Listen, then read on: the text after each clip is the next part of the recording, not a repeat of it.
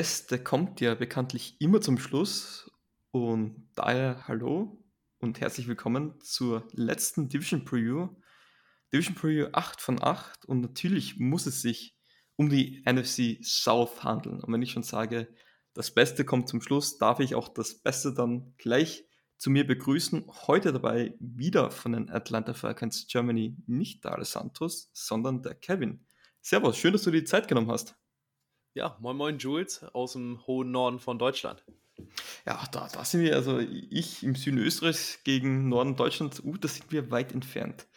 Wie bist du eigentlich, wie gibt also die Atlanta Falcons Germany, bin ich hier schnell draufgekommen, sind die wirklich über, über den ganzen deutschsprachigen Raum verteilt. Ähm, wie bist denn du da eigentlich dazu gekommen? Äh, bei mir war das eigentlich äh, zufällig, sage ich mal. Also ich hatte ähm, damals geguckt vor, lass mich jetzt lügen, ich glaube, es war vor zwei Jahren sogar schon, ähm, nach, ich sag mal, gleichgesinnten Fans. Wir Falcons haben ja jetzt keine große Anhängerschaft in Deutschland, muss man ja ganz ehrlich sagen. Ähm, und da habe ich über die Facebook-Gruppe von uns, ähm, bin ich da reingegangen und war dann ein paar Wochen später, hatte Ales Santos halt so einen Aufruf gemacht für den, für den Live-Talk, wer mal mit dabei sein will. Habe ich gedacht, komm, kann, kann ja mal nicht schaden, einfach mal da mitzumachen.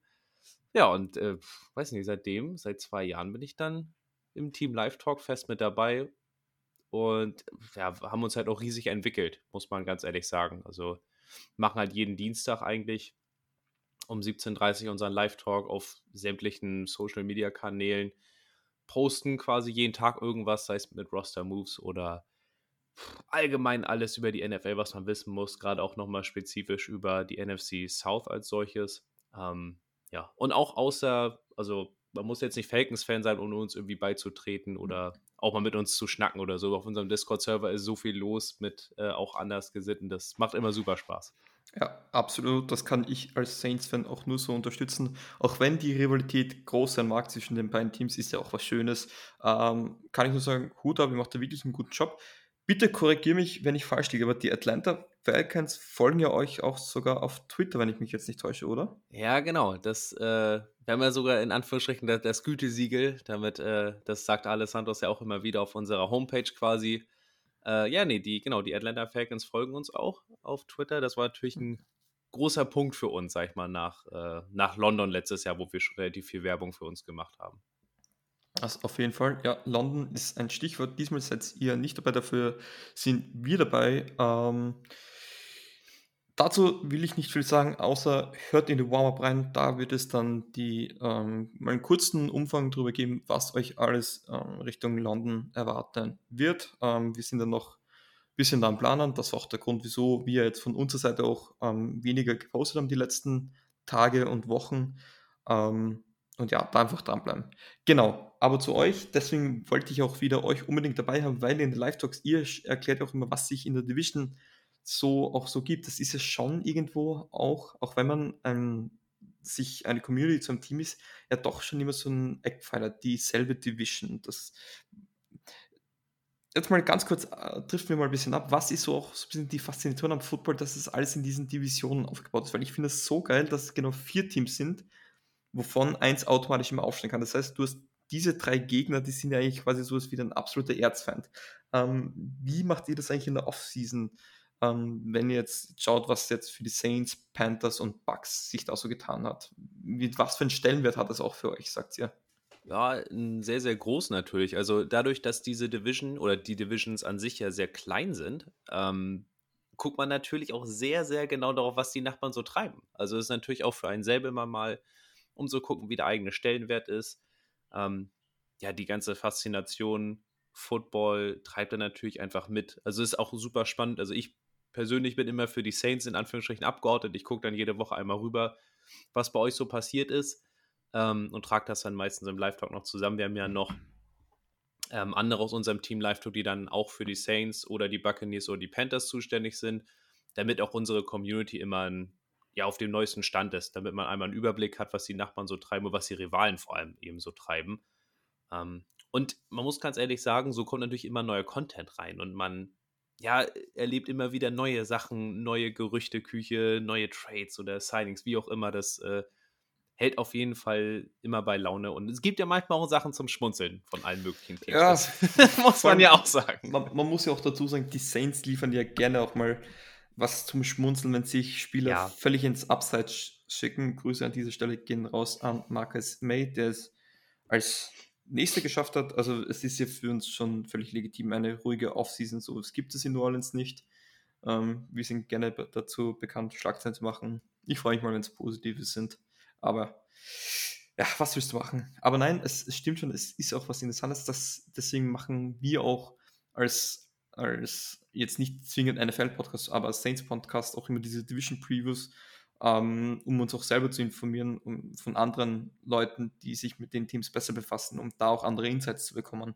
Weil natürlich ein Artikel lesen kann jeder, aber ich glaube, wenn man da so ein bisschen auch die Meinungen zusammensammelt und auch diesen Diskurs, also dies, diese Diskussionen ähm, führt, äh, kann man, glaube ich, sehr viele Erkenntnisse bringen. Ähm, ja, dann hätte ich gesagt, starten wir gleich mit so einer schönen Diskussion. Beginnen wir gleich mal mit den Carolina Panthers, hätte ich gesagt, wenn das für dich okay ist. Ich hätte gesagt, die Falcons machen wir dann zum Schluss. Ja, können wir machen. Ähm, Carolina Panthers. Wenn man sich die Saison letztes Jahr anschaut, war es ja eigentlich ein fulminanter Start. Ähm, man hat die ersten drei Spiele gewonnen. Man hat schon gedacht, oh, das, die sind vielleicht jetzt wirklich for real. Man hat gedacht, Sam Darnold, aus dem vielleicht war es wirklich nur New York oder New Jersey, das daran schuld war, dass es eigentlich nicht geklappt hat. Aber danach ist es gleich bergab gegangen. Man hat, ähm, man kann es gleich sagen, man hat danach nur mehr zwei Spiele gewonnen. Ähm, man hat dann am Ende, am Ende der Saison stand man dann bei 5 und 12 Tar. Also man, man, man hat ja, man weiß es ja, am Anfang der Saison können immer ein paar Teams überraschen. Da gibt es immer diesen ein oder anderen Ausreißer.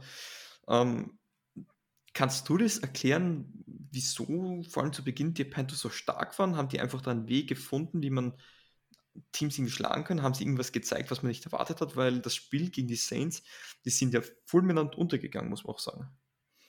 Ist mir tatsächlich auch ein Rätsel. Also ich weiß, dass die Gegner der Panthers am Anfang relativ leicht waren. Da konnte Darnold ja auch sehr gut punkten. Oder, oder man hat zumindest gedacht, Sam Darnold Trade, vielleicht geht er ja doch auf und äh, die überraschen einen jetzt positiv, weil wir selber haben auch immer gesagt, die Panthers sehen wir über uns. Ähm, was dann da passiert ist, ich weiß es nicht, ob das auch mit äh, vielleicht Unruhe mit Matt Rule, dem ähm, Playcaller Joe Brady, der ja gefeuert worden ist und alles vielleicht so Themen, die dann vielleicht noch in der Saison auch schon mit, äh, mit reingespielt haben. Ähm, auf der anderen Seite, die, die Offense der Panthers, glaube ich, immer das große Manko gerade auch letzte Saison gewesen. Ne? Die Defense war ja, hat immer geliefert, sehr gut. Die Offense, ob das jetzt wirklich nur an den Quarterbacks gelegen hat, die da jetzt gespielt haben, oder die Verletzung von McCaffrey, wie auch immer, da hat das einfach hinten und vorne nicht gepasst. Und äh, ich sag mal, sollte es jetzt bis zum, bis zum, äh, bis zur Mitte der Saison so weitergehen, ähm, ist, glaube ich, das Problem eher bei Matt Rule als bei den Panthers als solches. Bitte korrigiere mich, wenn ich jetzt falsch liege, aber hat nicht Matt Rule einen Monstervertrag sogar in, äh, in Carolina? Weißt du das zufällig? Das weiß ich nicht aus dem Kopf, aber ich glaube, dass selbst das würde ja würde ihn nicht davor bewahren, glaube ich, wenn er jetzt nochmal gar nichts abliefern würde. Also das ist ja ähnlich, ich sag mal, ich glaube, es ist noch nicht so absurd wie diese John Gruden zehn Jahre Zehn-Jahresvertrag ja bei den Raiders. Aber es waren sieben Jahre für 62 Millionen im Jahr 2020. Also er hat noch einiges vor sich, aber da gab es auch schon, wie du gesagt hast, erste Berichte, dass das ähm, nicht zwingend in Stein gemeißelt sein muss. Ja. Ja, ja. Coaching ist halt immer, ist immer so eine Thematik. Vor allem in, in Sachen Offense ist es der Quarterback, ist es ähm, der Coach, also das war auch lange Zeit die Thematik, ist es jetzt Brady, ist es jetzt Belichick? Ich glaube, am Ende des Tages ist es eine gute Kombination aus beiden. Ja. Ähm, und im Fortlauf der Saison, man hat das Gefühl, irgendwie ist keins von beiden vorhanden. Ich glaube, Matt Rule ist, glaube ich, vom Charakter ein, ein Top-Mensch und auch, auch hat die Charakter, charakterlichen Züge, ein guter Headcoach zu sein. Ähm, Wenn es ums Playcalling geht, weiß man jetzt nicht. Natürlich ähm, Dreh- und Angelpunkt in der Offense ist halt der Running Back und das ist halt mit viel Risiko verbunden. Es gibt kein Running Back, äh, keiner der Top Running Backs, glaube ich, die sich jetzt, die auch eine große Workload zu nehmen haben, äh, die sich noch nicht verletzt haben. McAfee, Devin Cook, Alvin Kamara, äh, Zeke Elliott, äh, Derrick Henry, alle waren schon mal verletzt. Und jetzt bei McAfee, man muss sagen, es muss eigentlich auf irgendeine Art von Committee raus. Oder glaubst du, dass, dass es so blöd klingt, einfach nur Pech war und er diese Workload tragen kann? Das glaube ich nicht. Weil sonst, also McCaffrey hatte ja, wenn ich es auch richtig im Kopf hatte, ja relativ so kleine Nicklichkeiten, die sich immer höher Genau. geschafft. Er, er war, kam ja wieder, wieder verletzt. Und das ist eigentlich immer ein Zeichen, dass, das, dass der Körper nachgibt. Kennen wir ja jetzt aus unserer Situation damals noch mit Julio Jones. Ne, das war ja Mhm. auch, Der äh, auch Hamstring. ja, da ging das ja auch nicht mehr. Und ich glaube, also bei Runningbacks natürlich schlimmer durch diesen ganzen Workload, den die kriegen. Ähm, und dann mit dem Vertrag, an dem McCaffrey hängt, die zahlen ihm ja sehr, sehr viel im Jahr. Ich glaube, irgendwas mit 14 bis 16 Millionen den Dreh. Ähm, Äh, muss es eigentlich darum? ähm, halte ich sowieso, also ich persönlich sowieso immer für ja, risikobereit auf jeden Fall, wenn man Running Back so viel Geld in die Hand drückt. Ähm, auch wenn er, wenn, wenn das phänomenale Spielertypen sind, auch wie Derrick Henry, aber meiner Meinung nach sind Running Backs ja ersetzbar. Also eine gute O-Line regelt da, glaube ich, mehr als der Running Back an sich. So ist es. Es ist eine undankbare Position, Runback Ja. zu sein, weil du bist am Ende des Tages Verschleißprodukt. Er hatte übrigens einen Vierjahresvertrag für 64, bisschen knapp über 64 Millionen Dollar unterschrieben, also für einen Runback Hut ab. Also ich will auch nicht sagen, dass das Geld nicht wert wäre, aber ein Runback fette, fettes Geld geben ist halt mit extrem viel Risiko verbunden. Und man muss halt sagen, Runningbacks gibt es wie Sand am Meer. Natürlich, so ein Ausnahmetalent wie CMC, die findest du nicht häufig, aber da musst du halt fragen, ist dir das extra Geld wert, auch mit Risiko verbunden?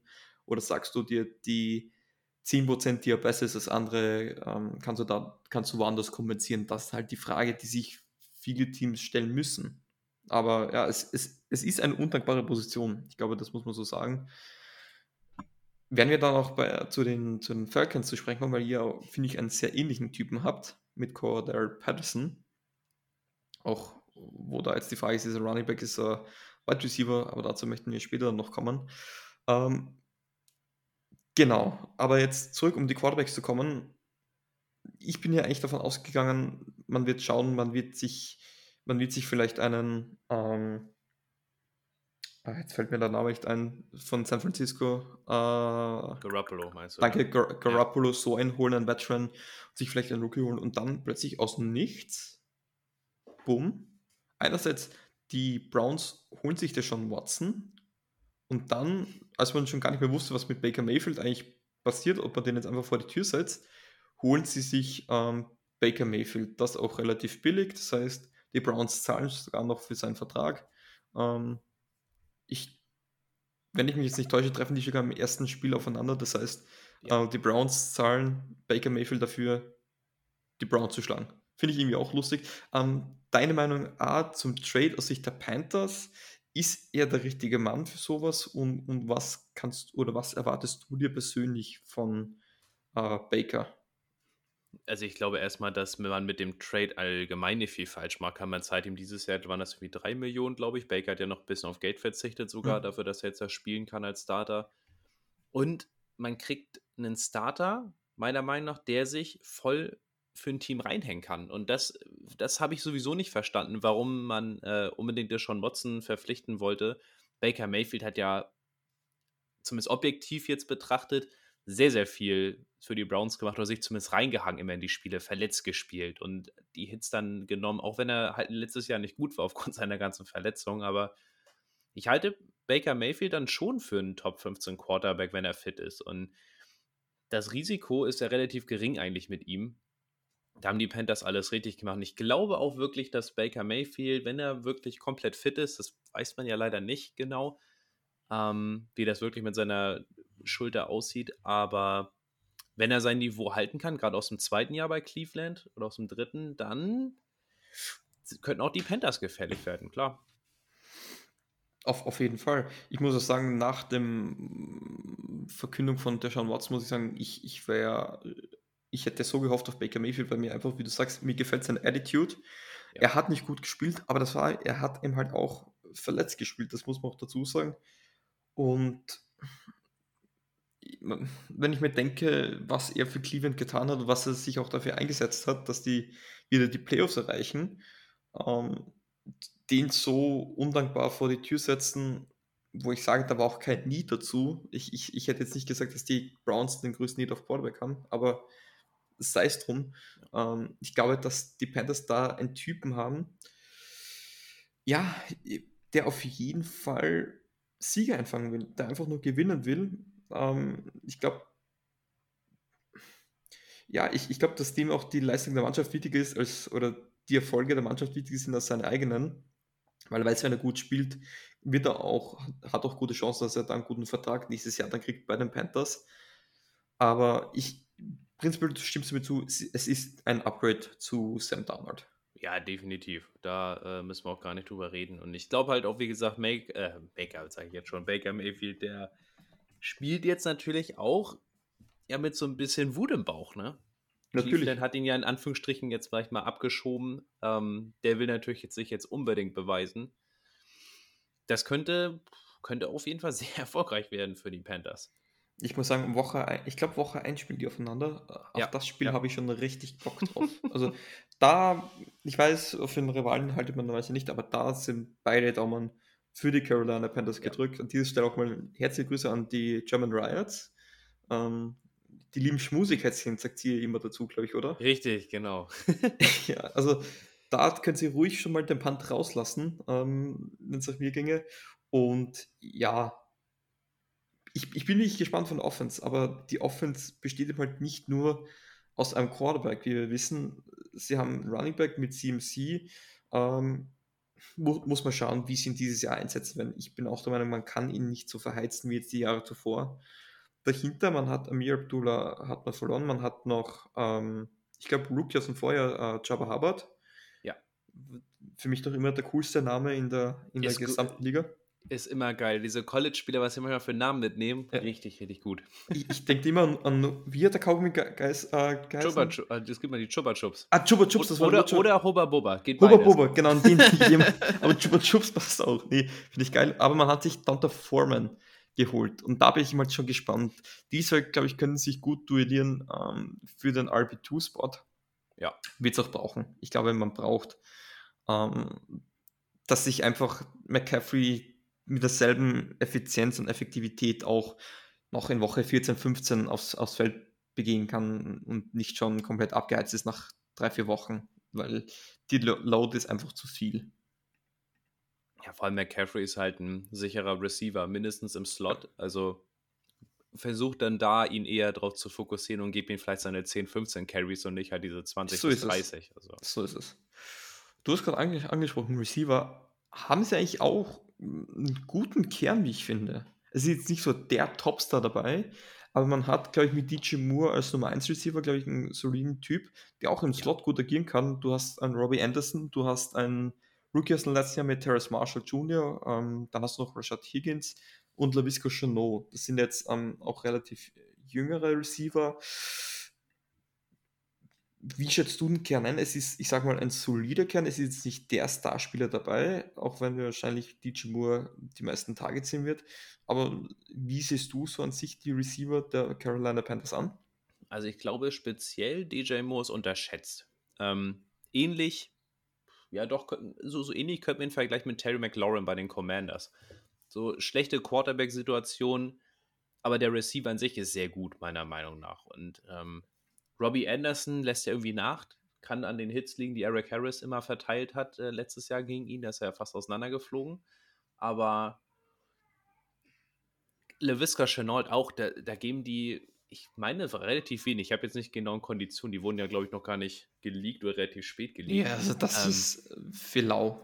Für, für einen Receiver, der auf jeden Fall zwei Jahre in Folge über 600 Yards gemacht hat. Possession Receiver, alles super. Dann mit Terrace Marshall, ja gut, hat jetzt nicht, nicht viel gebracht in seinem Rookie-Jahr, muss man gucken. Und Richard Higgins ist ja auch immer reliable Option, sage ich mal. Also die Waffen sind auf jeden Fall da. Und wie gesagt, man nennt sich mit Baker Mayfield dann noch CMC sieht gut aus. Jetzt muss halt nur das größte Problem werden, die O-Line muss irgendwie. Die O-Line, das ist das, das nächste das Problem. Problem. Weil das muss man auch da gut halten. Die hat vor allem in den späten, nach den ersten paar Wochen irgendwie gar nichts mehr geblockt gehabt. Ja. Ähm, ja. Man hat sich dahingehend auch letztes Jahr verbessert gehabt. Man hat sich ähm, äh, Boseman hat man sich geholt und, und Corbett war für die Interior, glaube ich, hat es besser getan. Jetzt hat man sich im Draft ähm, Iki Kono geholt. Ich habe ihn als Nummer 1 Offensive Tackle gerankt gehabt, so auf einer Ebene mit Evan Neal. Ähm, tut der gesamten O-Line wahrscheinlich extrem gut. Definitiv. Also gerade mit Corbett hat man ja einen super Guard, der mhm. zumindest mit Vorschusslorbeeren aus, äh, aus LA kommt. Ähm, EK McVono, da hat man natürlich den, den perfekten Mauler eigentlich. McVono war ja schon mal ein stärkerer Run-Blocker als Pass-Blocker, mhm. aber selbst das lässt sich ja eigentlich korrigieren. Brady Christensen hatten ja noch aus dem letzten Jahr. Im Prinzip sind die die Bausteine da, aber letztendlich muss sich das auch wieder einfinden, weil wenn er wieder, äh, ich sag mal, auf zwei bis drei Positionen eine neue O-Line ist, das ist immer wieder schwer, glaube ich, sich da zusammenzufinden. Und so kann ich den Bogen wieder zurückmachen. Wenn, wenn das dieses Jahr nicht klappt in der Offense, dann liegt, glaube ich, das Problem wirklich an Matt Rule oder wer auch immer da das Play-Calling übernimmt, als äh, an den Spielern selber. Also ich würde es dann zumindest so sagen, da musst du wirklich, wirklich beim Head Coach beginnen, äh, äh, die, die, die Schrauben zu drehen, weil du kannst nicht schon wieder die ganze Offense umsortieren. Dann ist, hol, mach wieder einen Cut ähm, oder versetzt Rule auf eine andere Position, lass einen Koordinator sein. Oder so Senat und hol dir für, dafür einen anderen Head Coach, der vielleicht auch mehr Erfahrung hat und, und der dann zumindest schon eine Unit hat, die schon ein bisschen eingespielt ist. Aber da dann nochmal alles umzudrehen, vor allem jetzt hatte man einen guten Pick, ähm, den muss man auch irgendwie gut einsetzen. Und ich glaube einfach, dass das auch, was sie haben, gut funktionieren kann. Das ist wie so ein bisschen die Zauberbox. Man muss jetzt so wissen, wie man das Schloss öffnet, aber die Schlüssel liegen eigentlich da. Und deswegen, auch, auch wenn jetzt so neben SimCity großen Stars nicht dabei sind, mir gefällt eigentlich die Offense. Mir gefällt Baker Mayfield da drinnen, mir gefallen die Receiver. Ich glaube, die Olin hat sich nicht verschlechtert, verschlechtert sondern verbessert. Ähm, und ich glaube einfach auch, dass Baker Mayfield da der bessere Pocket Passer ist als, als Sam Darnold. Und es ist schwierig, man erwartet sich wenig von den Panthers, aber an sich ist es schwer begründbar eigentlich, oder? Ja, definitiv. Aber ich glaube, das ist ja, weil die Erwartungshaltungen gerade nach der letzten Saison so tief sind. Ne? Also ja. man erwartet halt irgendwo in Anführungsstrichen so eine Art Desaster wieder, dass das doch wieder nach hinten losgeht, auch wenn es mit Baker Mayfield jetzt ist. Ähm, Echt das Beste, was dir das Team passieren kann, wenn keiner was von dir erwartet. Eigentlich ja. Also deswegen sage ich ja immer bei uns, alle erwarten, dass wir in den Top 3 picken, kann nur besser werden. Ist aber wirklich so. Ja gut, dann machen wir mal so einen kleinen Schwung rüber zu Defense.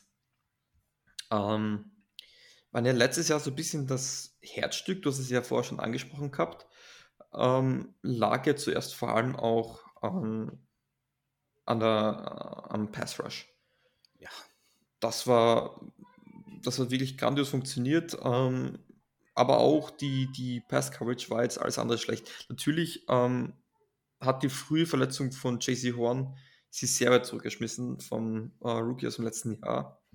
Ähm, ich ich habe es auch das Jahr davor gesagt, die Defense war so ein bisschen ähm, das, die Leidtragenden aus einer schlechten Offense und ich würde eigentlich sagen, es war letztes Jahr eigentlich wieder so, dass dann einfach die Offense sich produziert hat und wenn eine Defense lang im Feld ist, ja, irgendwann gibt es nach. Wie war so dein Take grundsätzlich zur Defense letztes Jahr? Die Defense hat mir ja eigentlich gefallen. Also gerade, was du auch meinst, der, der Passwash mit Brian Burns, Gross Matos und Hassan Reddick, das war schon, war schon übel eigentlich, was sie da aufs Feld gebracht haben. Ich sag mal, wenn jetzt JC Horn wirklich fit gewesen wäre die ganze Saison über, sieht das ja nochmal anders aus mit Stefan Gilmore ja auch, ne? Mhm. Ähm, puh, sah gut aus. Jetzt muss man natürlich wieder weiter gucken. Gilmore ist nicht mehr da. Sie haben, warum auch immer, Dante Jackson verlängert, weiß ich nicht. Ich halte den ja für keinen, keinen besonders guten Cornerback. Ja. Ähm, Herr Son Reddick ist auch weg, der Quan Jones ist weg. AJ Bouye ist auch weg. Ja. ja dafür haben sie äh, Ioannidis halt noch den Interior Rusher geholt. Aber also auf dem Papier wirkt es zumindest nach einem kleinen, kleinen Rückschritt im Gegensatz äh, zum, zum letzten Jahr noch. Ja, auf, auf jeden Fall. Ah, Wäre mir ein bisschen gefallen, man hat sich Corey, uh, Corey Littleton geholt ähm, auf der Linebacker-Position. Also ich sage, Linebacker ist für mich ganz okay aufge aufgestellt. Okay, Shaq Thompson, wir wissen, ist nicht mehr der Jüngste. Ja. Deswegen bin ich gespannt, was da wieder Corey Littleton vielleicht dann auch schon ein bisschen in seine Rolle ähm, fügen kann. Damon Wilson und Frankie Lu, äh, Luvu weiß ich nicht wirklich. Ich glaube, es ist die Front Four, die da so ein bisschen das Herzstück sind. Jetzt auch noch mit Brian Burns und Derek Brown, glaube ich, ähm, über die es dann Ja, ja, ja, stimmt. geht. Also Mhm. Ionidis, ähm, ich, ich weiß nicht, wie gut der dort dieses Loch füllen kann, im wahrsten Sinne des Wortes, aber das bleibt dann wohl abzuwarten. Die Cornerbacks, auch wenn sie viele Abgänge hatten, ich, oder jetzt reden wir generell von den, von den Defensive Backs, ich finde es nicht schlecht. Ich finde noch immer, Jeremy Chin ist einer der most underrated, underratedsten, äh, das ist so jetzt ein Deutsch- und Englisch-Gemisch, äh, einer der unterschätztesten ähm, Safeties überhaupt, die es momentan in der Liga gibt. Jung, dynamisch, solide, einfach ein Spiel, der mir auch sehr gut gefällt zum Zuschauen. JC Horn, man muss schauen, wie er von der Verletzung jetzt zurückkommt. Er sollte bei 100% sein, aber deine Einschätzung so zu den Defensive Backs haben sie sich sehr stark verschlechtert durch die Abgänge von Stefan Gilmer und Echebuye. Mm, Ja, also ich meine, gerade Gilmore, ist ja, als, als er dazu kam, ähm, hat er nochmal gezeigt, was er kann. Hat er gegen uns auch sehr gut gespielt. Ähm, hat er Kyle Pitts verteidigt.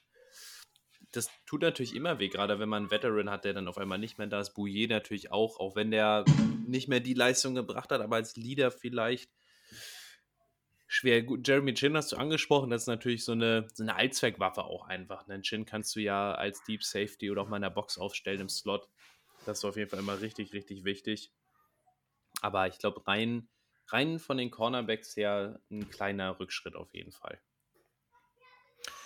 Es hat denen auf jeden Fall nicht gut getan, glaube ich, dass sie da auf, bei, äh, auf, beiden Seiten dahingehend mussten. Man musste ja auch in der Offense, hat man auch mit John Miller und Matt Paradise ähm, an der Offense ein bisschen gedreht und geangelt. Ähm, also würdest du dann, ich weiß jetzt nicht, ob du es schon gesagt hast, würdest du overall die Defense schlechter ansehen als letztes Jahr? Ja, ein, ein Tick schlechter, ja, würde ich schon sagen. Okay. Ähm, eher durch die Abgänge von, von Gilmore oder eher durch, durch Hassan Reddick? Das äh, ist durch die Abgänge von gerade von Gilmore. Ich meine, und natürlich auch gepaart mit Reddick, mit Reddick. Das ist, du hast einen großen Rusher wieder, ich glaube sogar Sackleader bei denen. Ähm, und halt einen Veteran Corner, der auf jeden Fall mal den Wide Receiver 2 komplett beschatten kann. Das tut auf jeden Fall weh. Das glaube ich schon. Ja, es, es, ich bin gespannt, wie das Secondary fungiert, wie das harmoniert, weil es ist klar, wenn der Pass Rush natürlich eine halbe Sekunde immer früher kommt, tust du der, den Defense Backs damit auch einen Gefallen. Ähm, ich sehe es ja auch ein bisschen schlecht an, eben halt, weil ein Gilmore noch immer so souverän gespielt hat. Ich musste auch dazugeben, habe ich mir nicht vorgestellt, Nee, dass das noch wirklich so harmoniert. Aber er hat es gezeigt, dass er kann. Ähm, ja, jetzt müssen die anderen nach. Ich bin gespannt auf JC Horn, wie er von seiner Verletzung zurückkommt, ob er bei 100% ist, weil die ersten ein, zwei Spiele, was er noch ge gespielt hat, war ja sehr souverän, auch die letztjährige Preseason. Also das ist auch einer von den wenigen Spielern, die ich mir bei den Panthers so ein bisschen anschaue. Also es ist vor allem Chin und, und, und Horn in, auf Seiten der Defense. Und dann in der Offense natürlich äh, mit Baker Mayfield und, und CMC. Aber wenn du jetzt noch so ein, zwei Spieler nennen würdest, auf die du als, wenn du gegen die Panthers spielst, besonders acht legen würdest oder so in deinem Fokuspunkt stehen würden? Ist immer, ist, ist leider der offensichtlich, aber DJ Moore, der hat mir nämlich schon seit dem Draft gefallen. Das war ja damals zusammen mit Ridley quasi in der ersten Mhm. Runde, zwei Picks vor uns. DJ Moore bin ich schon damals, ist natürlich immer ein Vergleich auch mit ihm, aber der gefällt mir einfach. Ist auch so ein Alleskönner. Kann Slot, kann Out Wide, ist super agil. Und meiner Meinung nach, wie gesagt, komplett unterschätzt. Also gibt DJ Moore mal wirklich, hoff, hoffentlich jetzt auch für ihn mit Baker einen sehr guten Quarterback und dann äh, wird er auch seine Yards auf jeden Fall produzieren. Also, ich glaube, da sind wir einer Meinung, dass DJ Moore Target Leader werden wird. Ja, definitiv, ja. Hm, Was glaubst du? Schafft er die 1000 Yards? Ja, die wird er wieder schaffen. Das ist überhaupt kein Problem. Ich, ich würde es mir hoffen. Ich bin auch wirklich gespannt. Abschließend auch noch einmal zur Offense, weil ich glaube, das war Run-Heavy halt in Cleveland und ich glaube, mit CMC als auch als Catching Back, ich glaube, da kannst du schon mehr Pass First gehen. Ich bin wirklich gespannt, wie gut der DJ Moore einschlagen wird. Es sind Fragezeichen natürlich, aber ich glaube, das könnte auch so. Ich weiß nicht, ob du Fantasy spielst, aber DJ Moore könnte da sich auch als League-Winner herauskristallisieren. Ja, ich habe ihn nämlich schon in der ersten Liga von mir gedraftet gestern, also von daher. also ja, ja dann mu muss er, umso, ist es umso wichtiger, dass er einschlägt. Ja, genau das ist das. Also ich hoffe auf jeden Fall, dass er gut spielt. Gut, dann, Kevin, zum ersten Mal heute am Abend frage ich dich. Bei, mit was für einem Record werden die Carolina Panthers ihre Saison 2022 abschließen? Die Panthers, die gehen mit 5-12 raus und Matt Rule fliegt nach spätestens drei Viertel der Saison.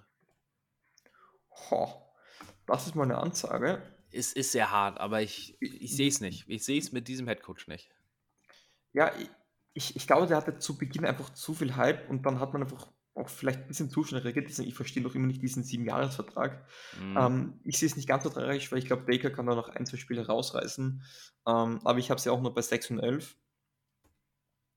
Boah, aber ja, bei 5 und 12 also ich sage so, viel schlechter als 25 sollte der Rekord wirklich nicht sein, weil dann wackelt mhm. der Stuhl um Rule wirklich. Ich glaube, bei 6-11 wird es unter Anführungsstrichen vielleicht nur enttäuschend sein, aber wenn du dann nicht, es geht ja nicht um Record, sondern du musst paar positive Aspekte sehen. Wenn du die nicht siehst, dann, und wenn es keine Entwicklung geht über drei Jahre, dann musst du dir das wirklich hinterfragen, ähm, ob du da beim, beim Coaching nicht ja, mal einen neuen Anstrich, brauch, einen neuen Anstrich brauchst. Aber ja, ich glaube, da müssen wir jetzt noch ein paar Wochen abwarten. Im halben Jahr so rum werden wir wahrscheinlich schon klüger sein. Ja, definitiv. Gut, dann hätte ich gesagt, wir springen um, schauen uns das nächste Team an und wir machen jetzt einen gewaltigen Sprung.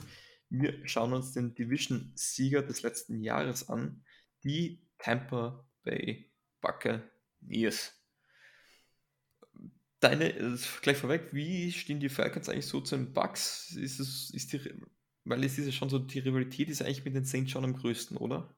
Ja, definitiv. Also äh, die Buccaneers, muss ich auch ganz ehrlich sagen, die kommen rein von den Rivalen ja nicht so richtig ran. Mit den Panthers pflegen wir auch eine gute Rivalität, aber die Buccaneers sind nur so ein bisschen außen vor. Das hat aber auch mit, ich sag der mal, mit der, äh, ja genau, mit der auch, auch, relativ schlechten Vergangenheit zu tun. So. Also die Bucks haben ja klar jetzt mit Brady den, den Super Bowl-Titel ja auch geholt vor zwei Jahren, aber davor war natürlich auch so 20 Jahre erstmal gar nichts mehr los. Und es war natürlich immer so, die Buccaneers hat man immer gern gesehen als Gegner. Ähm, so haben auch, auch tatsächlich äh, jetzt keine großen, großen Angriffspunkte. Also zumindest aus meiner Sicht nicht. Da ist das immer, knistert das auf jeden Fall immer mehr, wenn man mit den Saints zu tun hat. Das stimmt schon. Was ist eigentlich so eigentlich euer Lieblingsangriffspunkt von den Saints? Weil, ja, es, es ist bei uns schon noch immer das 28-3, aber ich habe das nie verstanden, weil in dem Jahr waren wir grottenschlecht. Wir haben es nicht mehr in die Playoffs geschafft, deswegen zieht, zieht finde ich so 28-3, dafür hätten dann nur die Patriots Exklusivrechte davon. Aber was sind eigentlich so die eure Lieblingssticheleien gegen die Saints? Bounty Gate, Minnesota ja. Miracle? Ja, also dieses, dieses Bounty Gate ist ja, das ja. habe ich ja quasi mit als oder einer der ersten Punkte mitgekriegt, als ich mich dann mehr für Football interessiert habe. Ja, das, das ja, ist le leider hängt das halt immer noch irgendwie nach. Zumindest, ich kann mir auch vorstellen, dass es auch ligaweit so ist, dass man immer noch das im Hinterkopf hat. Ähm, also Bounty Gate ja. ist schon sehr, also ist auch so das, was mir im Nacken noch immer so ein bisschen stört. Ähm, ich, ich habe ja auf Dokumentation, es war ihm halt, ich bin froh, ich muss ehrlich sagen, ich bin einer der wenigen Saints-Fans, wo ich drauf irgendwo sogar froh bin, dass es drauf, dass man da drauf gekommen ist, weil das war ja, das geht ja runter bis Highschool Football und ich glaube, dieser, dieser Skandal, wie das ans Licht gekommen ist, ich glaube, dadurch ist nochmal eine Kehrtwende gekommen, dass man sagt, ey, das geht mal gar nicht und durch dieses Exemplum, was dann eigentlich auch statuiert worden ist, zu Recht, ähm, hat er dann so ein bisschen so einen Gedankenwechsel gegeben. Aber ja, so, ich glaube, so Bounty geht und Minneapolis Miracle. Ich glaube, das ist so. Und so eben halt, ich weiß, dass die Saints vor allem New Orleans so, auch so ganz speziell sind. Also, dass man auch Paraden veranstaltet wegen einer Fehlentscheidung. Ich, ich, man, ich, man muss dazu sagen, ich bin einer der wenigen Saints-Fans, die das mit dem, mit dem No-Call relativ gelassen sieht, weil am Ende des Tages war es nur eine Fehlentscheidung und, und das war menschlich und wir haben es selber verkackt, aber Das nur so am Rande. Aber nein, hat mich eigentlich mal so interessiert, was eigentlich so die Angriffspunkte äh, von an Saints-Fans sind, so die Sticheleien.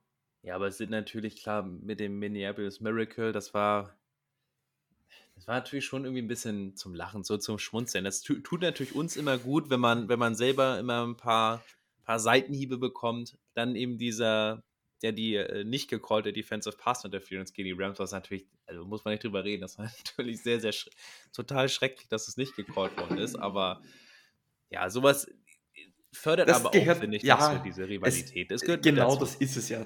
Also, man, ich muss sagen, dass mit, ich, es ist halt wirklich immer noch 28,3, was ich ein bisschen langweilig finde. Ich habe irgendwie, ich habe ein bisschen schmutzeln müssen, ähm, weil das, das dieser Superdome wird jetzt gerade renoviert und waren diese so diese Absperrwände und auf einmal ist drauf gestanden, dass sie jetzt 28,3 mal so schnell arbeiten als zuvor. Und also da, das machen halt die Saints ja genau. Ja. Das sind halt Sticheleien, das das, wie du sagst, das wäre ja auch eine Rivalität und das ist ja nicht zwingend boshaft oder, oder jetzt verletzend gemeint. Das, das ist ja auch das Schöne an, an einer Rivalität.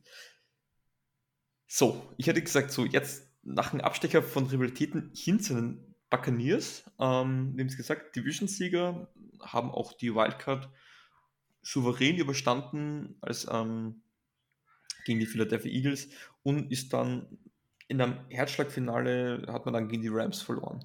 Ähm, deine so mal Einschätzung, wie die Saison war und, und was dir so über die Offseason so aufgefallen ist? Gab es ja viel zu reden, vor allem um deren Quarterback. Naja, also die Saison lief ja so, wie man sich das vorgestellt hat, solange Brady halt noch Quarterback ist. Da braucht man auch gar nicht, äh, gar nicht lang drum reden. Das ist mittlerweile, sage ich leider so, es ist ärgerlich, dass er in unserer Division ist und äh, warum auch immer das Wetter vielleicht in Florida einfach genießen will oder so. Ich weiß es nicht. Und Steuerparadies kommt auch noch dazu. Ja, obwohl man da sagen muss, bei, bei seinem äh, Gehalt und dem von seiner Frau äh, muss man sich ja über äh, etwaige Steuern. Ja, Geld ist da, glaube ich. Machen, ne? Nee. Aber es ist, es ist mittlerweile ein bisschen leidig, also dass er halt einfach da ist. Und man hofft tatsächlich im Inneren, irgendwann wird auch mal seine Leistung runtergehen. Und man hofft halt irgendwann, dass es vielleicht jetzt sogar diese Saison ist. Keine Ahnung, mal gucken. Ja, es, es hat durchaus Tumulte gegeben. Also beginnen wir mal. Also, zuerst kommt das Retirement-Announcement. Ich muss sagen, ein bisschen überraschend. Weil ich muss ehrlich sagen, hätte jetzt noch, wenn der jetzt noch drei, vier Jahre spielt, ich glaube qualitativ, ich glaube, ich bin jetzt schon so dass ich sage, der schafft das. Ich kann mir einfach nicht mehr vorstellen, dass der irgendwann nicht mehr Football spielen kann auch wenn ich dann irgendwo dankbar bin, ich muss schon sagen, er, er würde der Liga sehr abgehen, glaube ich. Er ist einfach der Textbook-Bösewicht der NFL und er erfüllt diese Rolle einfach perfekt. Und das ist auch der Grund, wieso ich so ein bisschen so eine Hassliebe für ihn noch habe. Man muss auch sagen, in der Regular Season habe ich haben ja die Saints irgendwie ein sehr gutes Händchen mit Brady und den Bucks. In den Playoffs war es wieder was anderes. Ähm, aber ja, also er hat sein Retirement announced und dann sein Retirement vom Retirement. Er kam wieder zurück. Dann hat er plötzlich äh, persönliche Gründe genannt, dass er dann in der Trainingscamp und Preseason nicht dabei sein konnte. Ähm, ich weiß nicht, ob du das gesehen hast beim Interview, ähm, nachdem er wieder zurückgekommen ist. Er hat gefühlt zehn Jahre älter ausgeschaut. Ja. Das, ich weiß nicht, ob du das gesehen hast. Habe ich, hab ich gesehen, wer auch da stand. Also er wirkte halt auch sehr mitgenommen, sage ich jetzt mal. Was auch immer da jetzt ah. vorgefallen ist, man weiß das ja jetzt nicht. Ähm, aber er, also er, sah auf jeden Fall nicht so frisch aus wie noch äh, vor einem halben Jahr, sag ich mal, in den Playoffs. Das auf jeden Fall nicht. Ne? Das auf jeden Fall. Ähm, es wird ja gemunkelt, dass es Ehekrach gegeben ist. Könntest du dir das vorstellen? Also ich sag mal, Krach in der Beziehung äh, kann immer passieren. Auch im Hause äh, Brady Bündchen. Auf jeden Fall. Also, durchaus möglich, ja. Ich hoffe, dass man nach einem Ehekrach nicht so sehr altert, weil ansonsten muss, muss ich mich dann echt am Riemen reißen für die nächste Zeit. drei, drei Ehekrach, dreimal Ehekrach und du bist bereit für Seniorenheim, glaube ich. Aber nee, darum soll es jetzt nicht gehen. Also er ist, er ist jetzt zurück. Ich glaube auch, dass er für Brady-Verhältnissen bei 100% ist. Also ich glaube, dass er da bei Trainingscamp gefehlt hat. Das ist jetzt nicht in irgendeiner Art und Weise ausschlaggebend. Ähm, was ausschlaggebend sein könnte, waren die Verluste, die sie ja hinnehmen mussten. Also Antonio Brown ist weg, der wieder so eine eigene Thematik für sich ist. Brady, der Letzte, der eigentlich an sich, an ihn geglaubt hat, hat Brady völlig vom Bus geworfen. Sein Lieblingsspezies weg. Rob Gronkowski ist jetzt endgültig in der Titan-Pension angekommen. O.J. Howard wurde entlassen, hat mich ein bisschen überrascht. Und auch mit Ali Marpet und, zwei, äh, und Alex Kappa zwei ähm, Leute aus der Interior O-Line. Dazu kommt, dass ja ihr Center out for the season ist. Ähm, also kurz gesagt, die Offense schaut anders aus. Ich glaube nicht, dass das irgendwie irgendwie die Buccaneers daran hindern würde, weil die haben natürlich dann auch wieder sehr günstig für Shaq Mason getradet, den Ken Brady dann auch noch aus seiner Patriot-Zeit. Mhm. Ähm, so, und dann kommt ja das, das, dieses Prunkstück, diese, diese Wide Receiver-Position, ne? Oh, Wobei man sagen ja. muss, Godwin fällt ja wahrscheinlich noch aus. Ähm, Aber er wird kommen. Er, er ja. wird sich irgendwann mal kommen. So, und dann hast du Evans, der ist zwar angeschlagen, und dann kommen ja zwei, zwei Spiele, die, die kenne ich sehr gut, die kennst du auch sehr gut, ne? Die, Leider. Der, der Russell Gage und Julio Jones. Also Julio wird ja seine drei Spiele machen, der Rest ist ja eh verletzt, da müssen wir uns nichts vormachen. Ähm, aber dass Gage dann da hingegangen ist, puh, ich, ich, ja. ich, muss auch, ich muss auch, Saints-Fans sagen, äh, sagen, ich hatte vor Gage immer ein bisschen mehr Angst als vor Julio Jones. Es gibt da ein lustiger Stat, dass ähm, Julio Jones gegen die Saints öfters gefummelt hat, als Touchdowns erzielt hat. Also gegen die Falcons kann ich da eins sagen, es ist immer der Nummer 2 oder Nummer 3 Receiver, der uns das Leben fertig macht. Das ist jetzt egal, ob das ein Ridley war, ob das ein Gage war, also ich, ich tippe mal auf, auf Zachäus, dass, dass der in Woche, ein, also wenn irgendwer durchtritt von euch gegen uns, wird es so ein, ein Wide sein, den nicht mal ihr wahrscheinlich im Bildschirm gehabt habt. Also das ist für mich doch immer so ein Phänomen. Aber ja, auch darum soll es nicht gehen. Also der Receiver Core hat es in sich. Ich glaube, da sind wir uns einig. Ja, definitiv. Müssen wir uns äh, nichts vormachen. Die haben ja noch den Scotty Miller und Brashad Perriman haben sie ja, dann auch noch. Scotty Miller auch unterschätzt, also als Deep Threat immer, Mega. muss man immer auf der Rechnung haben, ne? Ja, und dann ähm, Tident, okay, ja, O.J. Howard und, und, und, und Gronk sind weg, aber man hat Cameron Braid noch, der irgendwie immer so unterm Radar ist, aber eigentlich vor allem im Blocking-Game relativ guten Job. Und Kyle Rudolph hatte man ja auch ich, ich glaube, für ein Brady reicht das vollkommen aus. Also, wie gesagt, da kann ich als Hobby-Receiver auch noch die 1000 Yards zusammenbringen bei so einem Quarterback, glaube ich. Ähm, glaubst du aber, weil um den wollte ich dich jetzt eben, Julio Jones. Mhm. Er wird vor allem, wenn Godwin da sein wird, wahrscheinlich eher so um die Nummer 3 sein im Roster. Ja, Julio auch, auch so mit, mit Gage ein bisschen Glaubst du, dass ihm das gut tun könnte, dass er vielleicht weniger Workload bekommt, dass er vielleicht dann doch auch schon zumindest mal so 14, 15 Spiele absolvieren könnte? Nein, das glaube ich nicht. Sonst hätte er die auch bei den Titans letztes Jahr schon. Da war er ja auch schon ja. klarer Nummer 2, der AJ Brown. Und bei Julio, das ist, das ist ja das ist ja keine, keine schwere Verletzung, die er dann irgendwie mal gehabt hat, sich irgendwie das mhm. Kreuzband reißt oder so nein, sondern es ist ja wirklich, sind ja muskuläre Probleme und die wird er nicht wegkriegen. Der ist ja jetzt auch 33 das, das wird nichts. Also der, der, wird vielleicht jetzt, wie gesagt, die ersten ein, zwei, drei Spiele und dann wird das anfangen, questionable, wird nicht mehr richtig mittrainieren können, auch wenn er nicht so viel Workload kriegt. Und, und Julio Jones nur als Decoy auf dem Feld, ich glaube, das weiß die gegnerische Defense auch, da musst du nicht mehr den Cornerback 1 hm. abstellen mhm. oder auch Cornerback 2. Das glaube ich nicht. Nee, vor allem nicht, vor allem du hast da mit Mike Evans mit oder mit einem Chris Godwin einfach andere Probleme, die du da zu lösen hast. Ähm, ja, es, es, ist eigentlich schade, weil man darf nicht vergessen, was für ein großartiger Receiver eigentlich Julio Jones war. Ähm, vor allem in seiner Glanzzeit in Atlanta, also wenn man sich dann 2016 auch zum Beispiel zurückdenkt, dass das alles, was in seine Richtung gekommen ist, wurde eigentlich gefangen. Und dann war es halt immer diese muskuläre Verletzung, also diese Oberschenkelzerrungen. Und das ist immer halt, wenn du das einmal hast, das ist eine absolute Seuche und das braucht halt auch wirklich eine Zeit, bis es wirklich zu 100% abgeheilt ist. Und wenn du es nicht zu 100% abheilst, wird es halt ziemlich sicher immer wieder kommen. Und das ist halt wirklich, ja, scheiße auf gut Deutsch. Ja. Ähm, aber jetzt mit, mit AJ Brown, ah, mit AJ Brown, mit Anthony Brown und Gronkowski und die ganze Werk, glaubst du, hat sich der Receiving Core verbessert oder verschlechtert bei den Bucks? Äh, weder noch. Also da, da, da, tut sich nicht viel. Und ich glaube auch nicht, dass Gronkowski äh, auf, im Retirement Home bleibt. Das glaube ich nicht. Der wird irgendwann auch wieder noch. Der wird erst aufhören, wenn Brady komplett aufhört, glaube ich.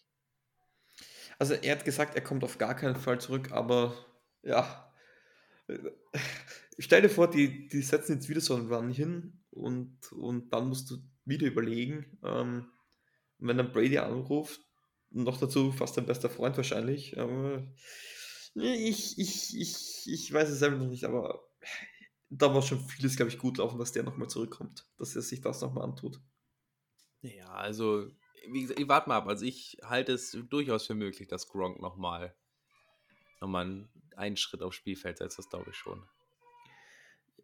Bin auf jeden Fall gespannt.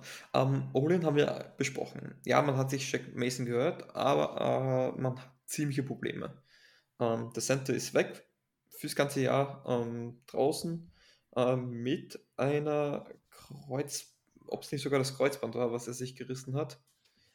Aber ja, ist, ist natürlich extrem bitter. Wir wissen, Brady, wenn du den unter Druck setzen willst, muss der Druck durch die Mitte eigentlich kommen. Ja, bei der Guards weg, Center weg, ähm, könnte das so ein bisschen der Knackpunkt sein, sollte es nicht funktionieren, dass man sagt, dass die Interior einfach nicht, zu, äh, nicht gut genug gesch äh, geschützt wurde.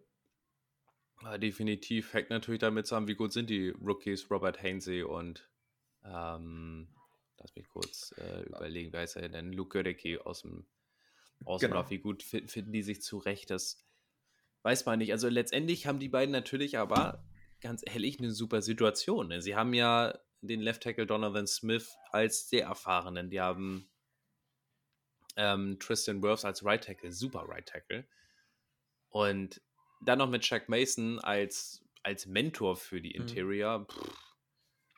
Also ich glaube, Shaq Mason tut ihnen wirklich, wirklich gut. Ich glaube, das ist wirklich ein guter Pickup, ähm, um die, da die Abgänge halbwegs gut zu kompensieren. Und ja, ich bin gespannt. Wie gesagt, es sind Rookies und ich glaube, es, es ist der dankbarste Quarterback, den du hinter dir haben kannst, glaube ich, mit Tom Brady. Dem halt den Ball A schnell rauskriegt und B wirklich der, der, wird sich bei 100 Snaps 100 Mal gleich in der Pocket bewegen. Das ist halt das Offensiv gar zu gut. Und das war auch ein Take von mir letztes Jahr zu den Saints, wieso sich unsere O-Line ähm, um einige schlechter angestellt haben. Du hattest vier Quarterbacks, die sich anders bewegt haben in der Pocket. Und das ist halt als, als, als O-Line halt auch schwierig, weil wir sehen es im Fernsehen, was der, was der Quarterback macht. Man darf nicht vergessen, die sehen ja nicht, was der Quarterback dahinter, dahinter machen. Und, und also, wenn es nicht funktionieren sollte, ist es auf jeden Fall die O-Line. Aber ich glaube, ich mache mir jetzt, man muss sich nicht die größten Sorgen zumindest machen in der O-Line. Nee. Stimmst du mir dazu? Das glaube ich auch nicht. Und äh, wie gesagt, solange Brady auch als Motivationsmonster da steht, du weißt, es ist Brady, der hinter dir Quarterback spielt, da performst du anders, das glaube ich schon. Genau. Dann noch ganz kurz Running Backs. Ähm, muss man wahrscheinlich wieder davon ausgehen, dass ähm, Lenny Fournette die ähm, den Großteil der Snaps ähm, oder der Carries bekommen wird, hat ja ziemlich zugelegt an Gewicht, nicht zwingend zur Freude der Head Coaches. Ja, macht, das, aus, ne? macht das einen Unterschied für seine Workload, glaubst du? Äh, ja, das glaube ich schon. Auf der anderen Seite haben sie halt Richard White gedraftet aus und die haben immer noch Giovanni Bernhardt als Receiving Option. Also ja, und wie gesagt, ein Running Back steht und fällt mit einer O-Line. Und ich glaube, solange diese O-Line funktioniert, ist egal, wen du da hinstellst. Ob Fournette jetzt halt mit, mit 260 Pfund anreißt und jetzt ist er dann zum Saisonstart bei 240 oder 230 Spielgewicht, ja gut, dann hast du ihn nach Woche 4 ist er spätestens auf dem Niveau, wo er letzte Saison war. Gibt es zur Feier des Tages dann nur Brot und nichts zum McDonalds? Das, das würde schon verkraften. Ja, ist richtig. Aber wie gesagt, also ich hoffe, dass er einschlägt. Ich habe ihn, glaube ich, in so gut wie jeder Fantasy-Liga. Aber ja, also ich, ich glaube, man muss sich nicht die größten Sorgen um die Bucks Offense machen. Ich glaube nicht, dass sie die beste Offense in der Liga haben werden, weil ich glaube, dazu gibt es viel zu viele andere gute Teams. Aber sie haben alle Puzzlestücke, die sie brauchen, um eine erfolgreiche Offense zu haben. Ich glaube, da sind wir uns beide einig. Ja, definitiv, definitiv. Dann schauen wir uns doch mal die Defense der ähm, Tampa Bay Buccaneers an. Ähm, mega Front 4. Ähm, hat man auch relativ gut halten können, was ich weiß. Ähm, also gegen die Bucks laufen hat dir schon mal nichts gebracht. Ähm, wird's, glaubst, glaubst du, diese wieder so sein, dass da über den Lauf wenig bis gar nichts gehen wird? Ja. Solange auch Vita Veya ist, dann haben sie sich ja Akim X halt noch dazu geholt. Das darf man nicht vergessen, nicht unterschätzen. Ähm, man sagt jetzt, der guten Dame Kong Su ist sehr gut, dann haben sie halt Akim Hicks dafür ja, geholt, Genau, es ist Su und der zweite war aus der Pierre Paul. Aber ich glaube, mhm. das sind Pierre Paul lebt halt doch immer auch ein bisschen vom Namen. Ich glaube, das ist einfach so eine gut eingespielte Unit, ähm, dass sie das relativ gut da wirklich kommunizieren können. Ja, Shaq Barrett ist ja immer noch weiterhin da als, als Standout-Rusher da. Der äh, Joe Tryon äh, Shoyinka aus dem letzten Jahr, der First Rounder, muss man gucken. Der hat letztes Jahr natürlich gar nichts gerissen, aber vielleicht jetzt nach einem Jahr Eingewöhnung. Und einfach diese Rotational Guys, die da sind mit Karl Nesse, Logan Hall als Interior Rusher aus diesem Draft, William Goldston ist auch das. Ist schon. Ja, man muss immer Respekt auf jeden Fall vor der, vor der Buccaneers Defense haben. Das äh, ist auf jeden Fall so. Also den Respekt muss man auf jeden Fall haben. Ähm, also dieses Linebacker-Trio, Devin White, Lavonte David, Shaquille Barrett. Ja, was will man noch dazu sagen? Man hat dazu ja. noch Carl Nassib geholt für die, ähm, wahrscheinlich eher für die Edge-Position, ja. als zwingend Linebacker. Ähm, kann man auf jeden Fall gleich so stehen lassen. Ich, ja, okay, es ist dahinter jetzt nicht grandios, aber wenn du solche drei Typen hast, meine Güte, was, was willst du dann noch alles haben? Also Linebacker fehlt es dann auf jeden Fall nicht. Ich glaube, da sind wir uns auch sehr schnell einig. Mm -mm. Auch dann schon mal weitergehend auf die Secondary. Das, selbst das ist ja, also Jamal Dean, Logan Ryan haben sie ja äh, verpflichtet als, als Veteran. Genau. Carlton Davis hat seinen neuen Vertrag gekriegt. Sie haben äh, Sean Murphy Bunting was ich halt sage, Jordan White hat, ich glaube, das ist der Typ, der ihn wahrscheinlich am meisten wehtut, äh, war schon Top Safety ähm, bei den Buccaneers, aber man hat, glaube ich, mit Anthony Winfield Jr. Genau. einen guten Safety und auch Mike Edwards macht einen guten Job. Und dann hast du ihm halt noch äh, Keanu Neal, ähm, hm. solltet ihr auch kennen, glaube ich. Ja, das ist auch, also die genießen alle die Sonne in Florida, die, die ehemaligen Falkenspieler. Ja. Das ist ein, ist ein System hinter. Ja, wir, wir schicken sie ins verregnete Philadelphia. Bei euch gehen sie ins sonnige Florida, glaube ich. ähm, nee, also. Ja, ich frage dich mal, Defense oder Offense, was gefällt dir mehr? Äh, die Defense. Schon? Also ich, ja. ich, ich habe wirklich Respekt vor, vor, gerade vor dieser Front Seven. Das ist also mit Levante David und Devin White und dann hast du diese die Front da einfach noch drin. Ja. Hm. Das ist einfach, das macht halt richtig, das verschafft dir schon sehr viel Respekt auf jeden Fall. Ich, ich muss halt sagen, ähm, und das verstehe ich nicht, das ist so ein bisschen der Unterschied, weil Bucks und Saints sind dafür, beide dafür bekannt, phänomenal gegen Run zu sein. Aus irgendeinem Grund schaffen wir es gegen die Eagles nicht. Die letzten zwei äh, Saisonen jeweils, jeweils gespielt, immer, also gegen die Eagles ähm, 2020, ähm, hatten wir, ich glaube, 36 Spiele in Folge, ähm, hat es keine geschafft, 100 Yards gegen uns zu laufen. Gegen die Eagles haben es dann gleich zwei geschafft. Ähm, und das hat mich so fasziniert. Äh, Eagles, ja, da geht viel über Run, da ist viel diese, diese RPOs. Ähm, und das ist einfach gegen die Bugs gar nicht gegangen. Und wenn du so eine Run-First-Offense bist, hast du ziemlich arge Probleme gegen die Tampa Bay Buccaneers. Und ich glaube, das ist auch so ihre Spielmentalität. Ähm, zwingt sie zum Passen und dann tust du dir halt auch schon leichter, wenn du es, wie gesagt, mit sieben Leuten diesen Run komplett zu, zu, zu, aus dem Spiel zu nehmen. Ja, hat man ja auch letztendlich im Divisional, äh, Entschuldigung, Championship Game gesehen gegen die Rams. Also mit einer Pass-Heavy-Attack konnten die die ja auch gut einheizen, aber selbst das wäre ja noch fast in dem, äh, in dem nächsten Brady-Comeback geendet. Glücklicherweise ja. haben wir es ja abgewendet. Das ist, ich glaube, ich glaube, vielleicht ist der Brady oft einfach zu langweilig und, und sucht sich die Herausforderung. Ja, wer weiß. Ähm, diesmal gegen Rams ist nicht aufgegangen, aber ja, ich, ich kann eigentlich nicht viel mehr zur Defense sagen von den Buccaneers. Ähm, ich finde, sie haben auch gut gedraftet ähm, mit Logan Hall und ähm, Rashad White, vor allem zwei Spiele, die mir da sehr gefallen haben. Und auch ähm, der Guard bin ich gespart, ähm, wie die so einschlagen werden. Also an sich sie hatten Abgänge, war auch zu warten, weil auch sie ziemliche Cup-Probleme hatten. Aber ich sage trotzdem, die Bugs, sie stehen auf jeden Fall nicht viel schlechter da als letztes Jahr. Also mhm. ich ungefähr dort, so wo sie letztes Jahr stehen, würde ich sie wahrscheinlich auch heuer einschätzen. Vielleicht ein bisschen schlechter, weil ich mir vorstellen könnte, dass wirklich ähm, Tom Brady ein bisschen declined. Und äh, der Faktor Bruce Arians darf man nicht vergessen. Er ist halt nicht mehr da. Also zumindest nicht mehr an der Seite. Ja. Er ist ja noch in, in der Management-Funktion, glaube ich, unterwegs. Aber Todd Bowles jetzt reiner Head Coach plus DC. Hm, könnte auch schon nachlassen, aber nein, ich, ich glaube erstmal nicht. Also die Buccaneers werden immer noch auch die Division holen, das kann ich jetzt ja auch schon sagen. Dann, wenn wir schon dabei sind, hau mal raus, bei was für ein Rekord stehen die Tampa Bay Buccaneers nach der Saison 22? Die gehen dieses Jahr 11-6. Nicht ganz so gut wie letztes Jahr, aber 11-6 werden sie, werden sie machen. Okay, ja, gehe ich so mit. Ähm, ich habe kurz dafür gelegt, 10-7 vielleicht, aber ich glaube, das wäre ein bisschen mehr State-Beleidigung und das wäre dann zu optimistisch von mir. Nee, ich glaube, 11-6 ist irgendwo realistisch. Ähm, weil ich glaube, sie haben nicht gerade die einfachste Schedule. Ich, ich, ich schaue nochmal schnell nach, aber ich glaube, die haben.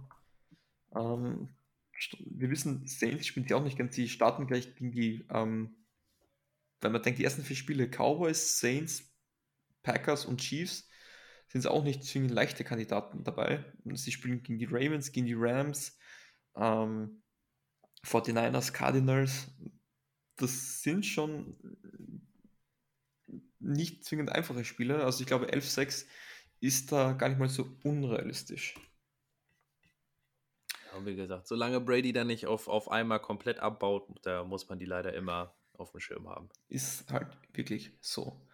So, dann hätte ich gesagt, sprechen wir mal über die Schwarz-Goldenen. Die Saints. Mhm. Ähm, möchte ich auch vor allem dir ein bisschen da die Bühne geben, weil unsere Takes, natürlich werde ich meinen Senf auch dazugeben, ähm, hat man jetzt schon zu Genüge gehört. Und ich möchte einfach da auch mal so ein bisschen abseits, weil es ist eigentlich außerhalb von New Orleans geht man so um einen neuen 8-Tracker.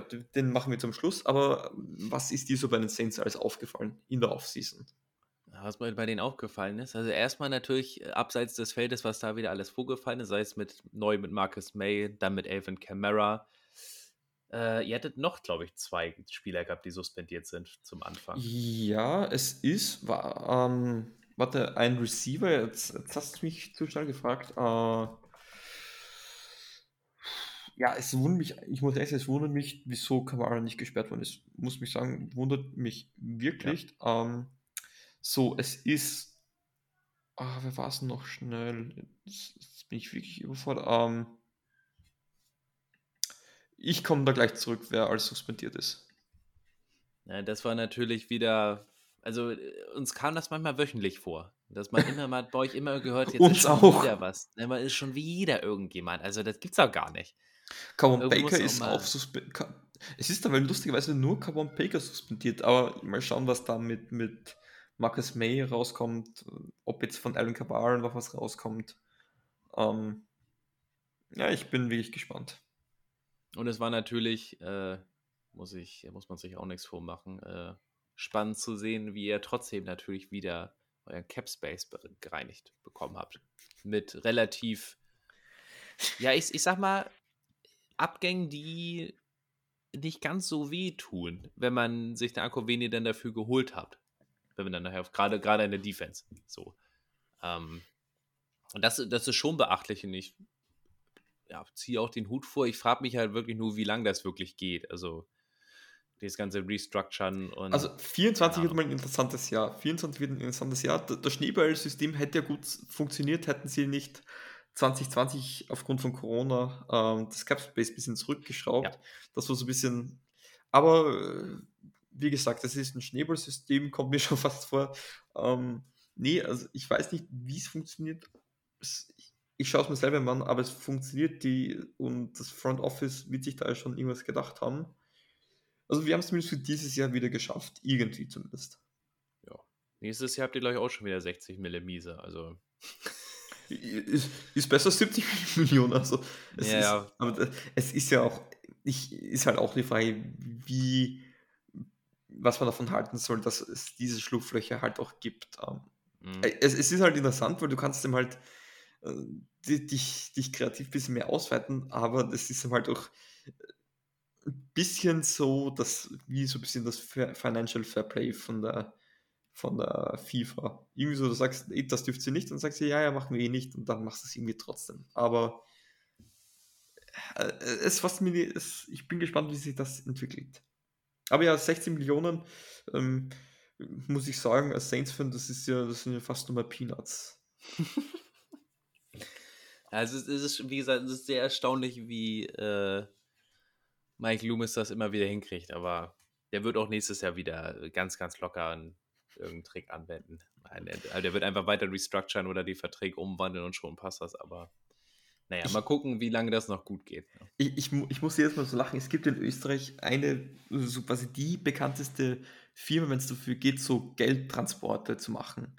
Und die heißt lustigerweise Loomis, mit Doppel-O auch geschrieben. Ja. Ich, hab, ich muss vielleicht, hier so, vielleicht ist er da dran. Ja, ich weiß nicht, ob das so, so eine Offshore-Firma ist, worüber er auch zusätzlich Geld verdient. Also, finde ich immer amüsant, wenn ich die vorbeifahren sehe. So am Rande. Ja, ähm, was, was mir jetzt auffällt, hin zur Saison, ähm, habe ich gleich mal ein Rätsel für dich. Ähm, die Saints sind am, geteilt, am geteilten zweiten Platz, wenn es umgeht an Anzahl von Spielern, die auf der Reserved Injured oder auf der Injured Reserved List sind. Es sind acht Spieler. Es gibt eine Mannschaft mit neun Spielern. Weißt du zufällig, welche Mannschaft das ist? Uiuiuiui. Ich, oh, Giants? Die Giants weiß ich, dass sie relativ viele drauf hatten. Ich weiß ja nicht, wie viele. Giants könnten es auf jeden Fall sein. Ich muss selber sagen, ich habe vorher nachgeschaut, ich war selber sehr überrascht. Es sind sogar die Atlanta Falcons. Ah, Laut Bericht mit, mit neun Spielern.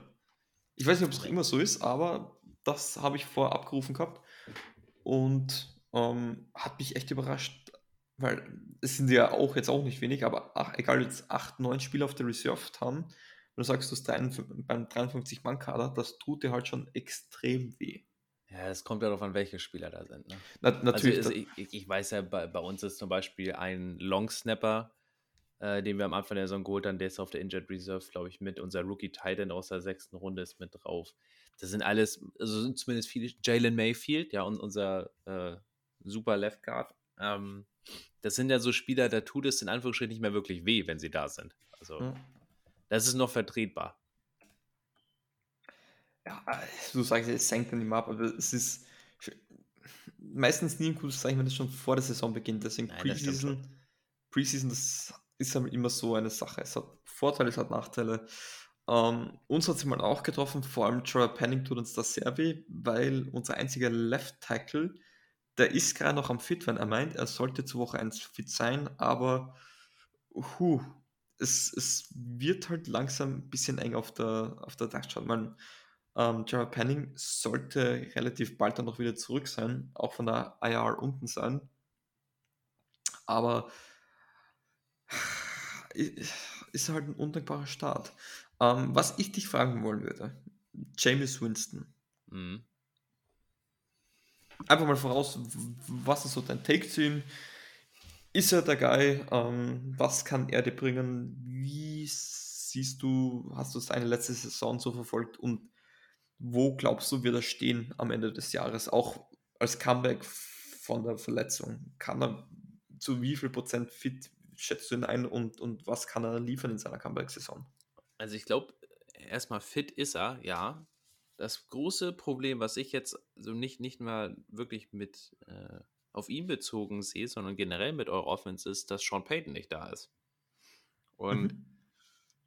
Ich habe von Sean Payton immer sehr viel gehalten, gerade als Playcaller total, also ein Offensive Mastermind eigentlich in der Liga. Ähm, jetzt ist er nicht mehr da.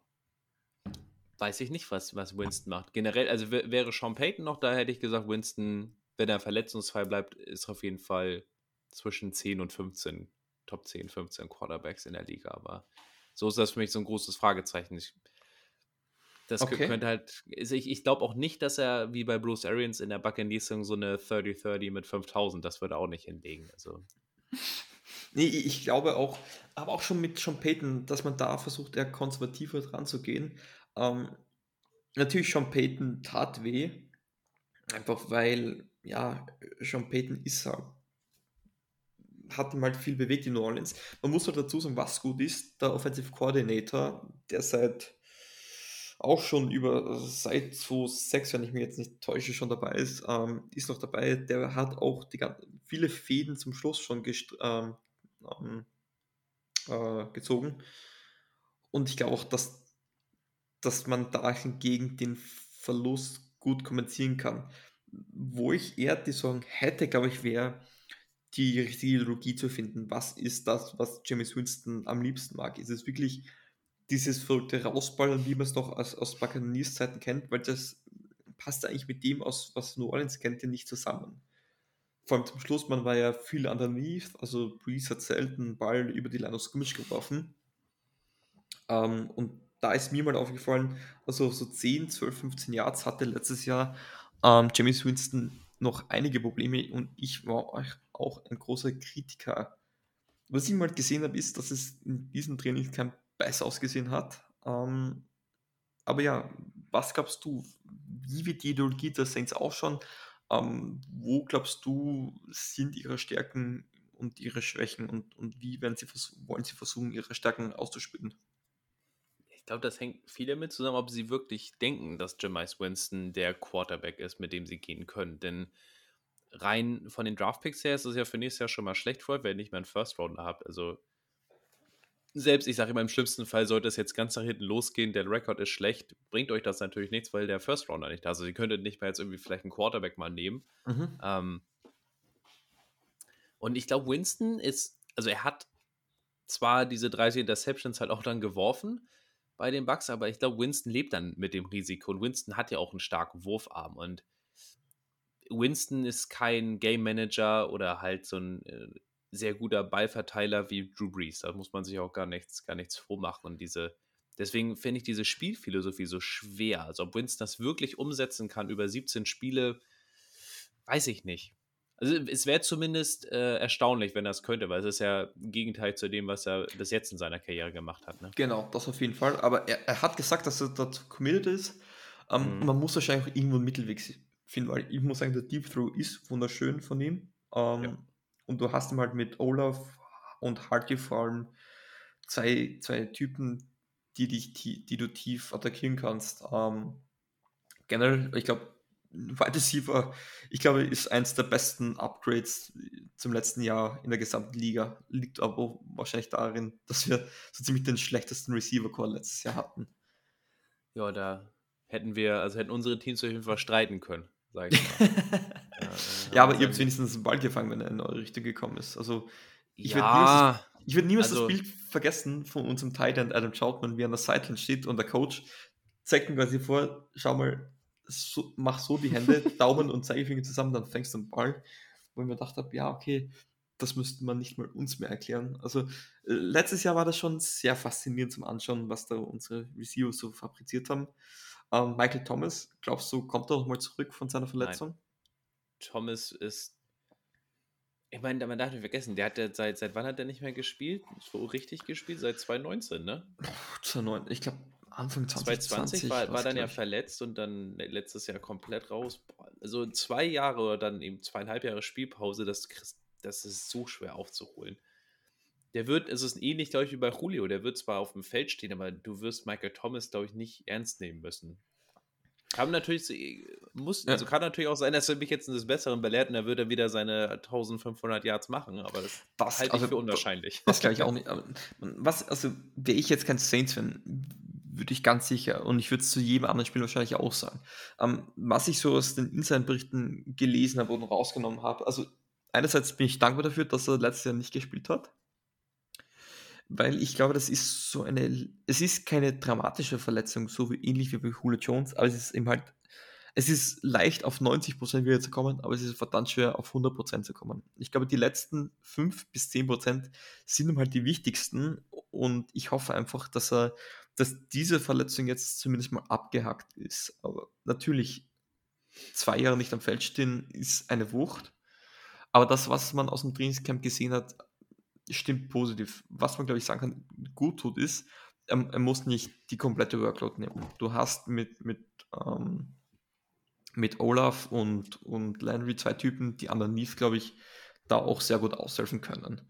Ähm, ich frage dich jetzt einfach mal so, was gibst du, wer wird am Ende der Saison die meisten Targets und die meisten oder die meisten Yards sehen in New Orleans? Äh, Olave, weil ich ihn im Fantasy Draft genommen habe.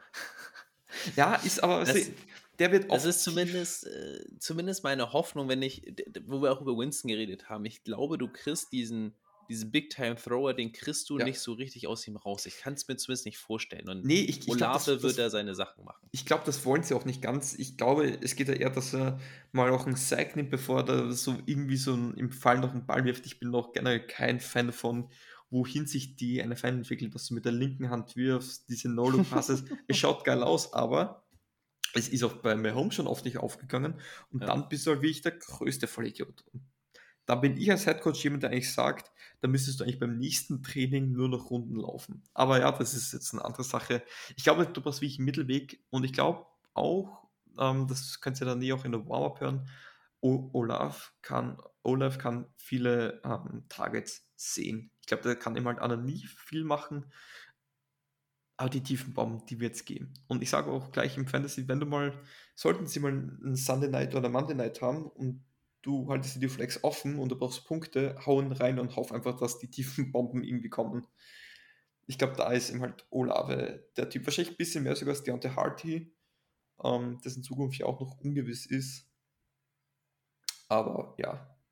Jarvis Landry, für dich eigentlich eine Überraschung gewesen, dass sich die Saints den geholt haben?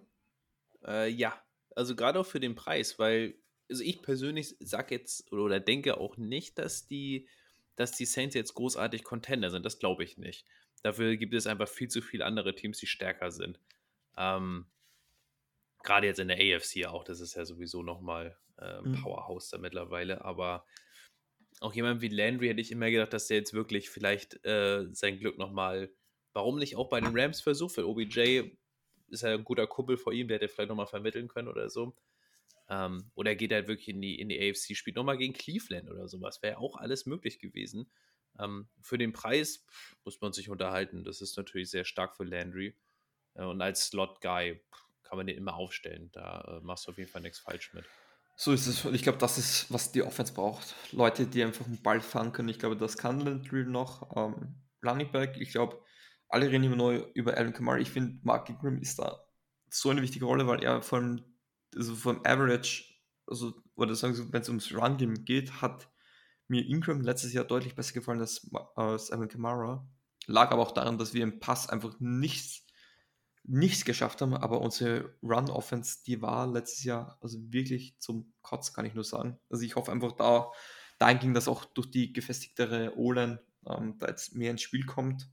Siehst du jetzt die, die die Saints erst Run Offense, also Run First Offense oder Pass First Offense? Äh, wird eher über einen Run gehen, glaube ich. So, solange, vor allem solange Camera fit ist, wird das immer, zumindest wird man versuchen, über einen Run zu gehen. Hm. Oder halt ganz kurze Screens auch mal auf ihn, das kann er sowieso gut. Ähm, weil äh, gerade hinter Michael Thomas ist halt einfach ein Fragezeichen, glaube ich, einfach, wie er spielt. Und dann hast du halt nur Olave, Landry, wie gut Traquan Smith dann wirklich performt oder auch Deontay Harty, Marquez Callaway, Juwan Johnson. Dann würde ich zumindest immer versuchen, du hast Ingram und Camara, die kennen sich, die, die wissen auch, wie das da funktioniert in New Orleans, dann lass die beiden halt die Workload nehmen. Mhm. Guter Punkt. Ja, ähm, dann hätte ich mal gesagt, ich weiß nicht, willst du noch was zur Offense sagen? Sonst hätte ich gesagt, springen wir mal zu Defense rüber. Ja, das Einzige, das kann ich mir jetzt nicht verkneifen. Ne? Also das, was ich bei euch übrigens sehr fasziniert wird, ist der Vertrag von Taysom Hill. Ja, ich, ich muss ehrlich sagen, ich, ich, ich finde ich, ich, ich sage noch immer, ähm, er ist für jetzt kein guter Quarterback, das will ich auch nicht, nicht irgendwie auf Biegen und Brechen jetzt irgendwie belegen, aber ich glaube, dass er ihm halt Spiele gewinnen kann, auf seine Art und Weise. Und ich hätte mir wirklich gewünscht, äh, gewünscht, dass er wirklich auch fit, weil das, äh, das war letztes Jahr einfach von vorne bis hinten nichts, weil wenn er am Feld als Quarterback gestanden ist, hat es mir eigentlich schon ein bisschen gefallen. Auch wenn da sicher ein paar hässliche Würfe dabei waren, aber ja, so jetzt natürlich der Vertrag. Hm. Aber schauen, ob da die Saints auch was rauszocken können. Ja. Auf jeden Fall hat er einen sehr guten Berater, der den Vertrag ausgehandelt hat, davon mal abgesehen. den hätte ich auch gern, kann ich nicht sagen. Aber ich, ich bin noch immer, ich, ich, ich bin ein riesen Taysom Hill-Fan. Einfach weil mir auch seine Geschichte sehr gefallen hat mit seinen vier Season-Ending Injuries am College. Aber das nur am Rande. Ähm, die Defense. Vorher kurz bei den Bugs schon gesagt, die Front 4 hat mir sehr gefallen, ähm, gefällt mir auch dieses Jahr sehr. Man ist sehr gut gegen den, ähm, gegen den Run aufgestellt. Die Linebacker an sich mit Pete Werner und Demari Davis, also man spielt für Nickel, gefällt mir auch, aber dahinter, boah, Caden Ellis habe ich kein Problem, aber dahinter ist eigentlich wirklich gar nichts mehr. Linebacker ist, glaube ich, das größte Problem, was sie in der Defense haben. Würdest du da so mitgehen? Insofern sich Davis und oder Warner verletzen, ja. Also ich glaube, Davis wird immer, wird immer über 1000 Snaps durchgängig spielen. Der, der ist einfach auch, auch Top 5 Linebacker. Oder gerade die letzten drei Jahre. Der, Mario Davis hat ja immer für Furore gesorgt bei euch. Ähm, mir gefällt er auch einfach vom Spiel. Er wirkt ja relativ ruhig und trotzdem ist er ein Leader da in der Defense. Ähm, Absolut. Das ist, das ist schon, außer jetzt in einen Juke, den Matt Ryan gegen ihn gemacht hat. Da hätte man jetzt mal sagen können, das war vielleicht, äh, hätte er nicht nachmachen müssen, war gut für uns. ähm, aber sonst, ja, die Linebacker, der Mario Davis und Pete Warner, das klingt ähnlich, vielleicht nicht ganz auf dem Level eben wie Devin White und Levante David bei den Bucks, ne? Ja, nee, also wie gesagt, es gefällt mir sehr, aber es ist halt dahinter ist halt ziemlich dünn. Wo es schon wieder ein bisschen besser ausschaut, sind unsere Defensive Backs. Also man hat, es ist ein bisschen durcheinander, weil wir haben verhältnismäßig viele Safeties.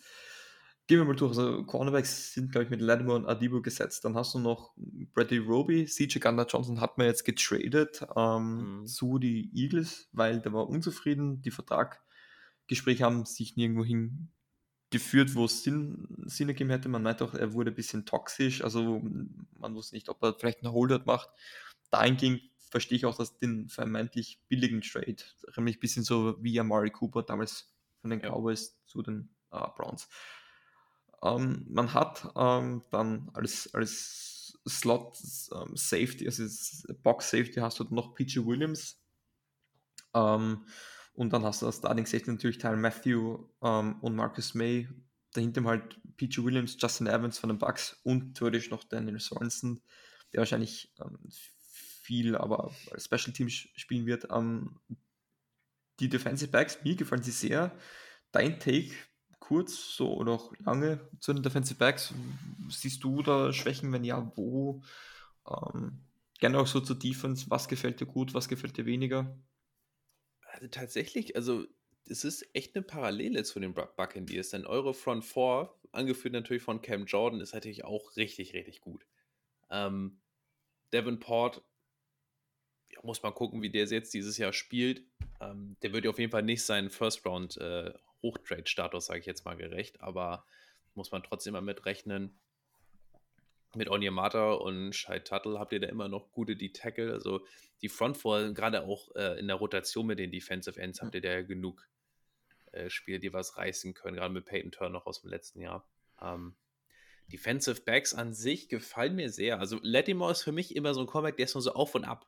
Also Latimore hast du manchmal Spiele, da zumindest jetzt nur äh, vom, vom Auge her, da macht er den Lockdown vorm Herrn und nächstes Spiel geht er dann manchmal doch wieder seine 100 Yards auf oder so. Meistens, äh, je, je stärker der, der, der uh, Receiver, desto besser spielt meistens. Dann es sind meistens eher die Unbekannten, die uns da Herz, ähm, Herzzerbrechen bereiten.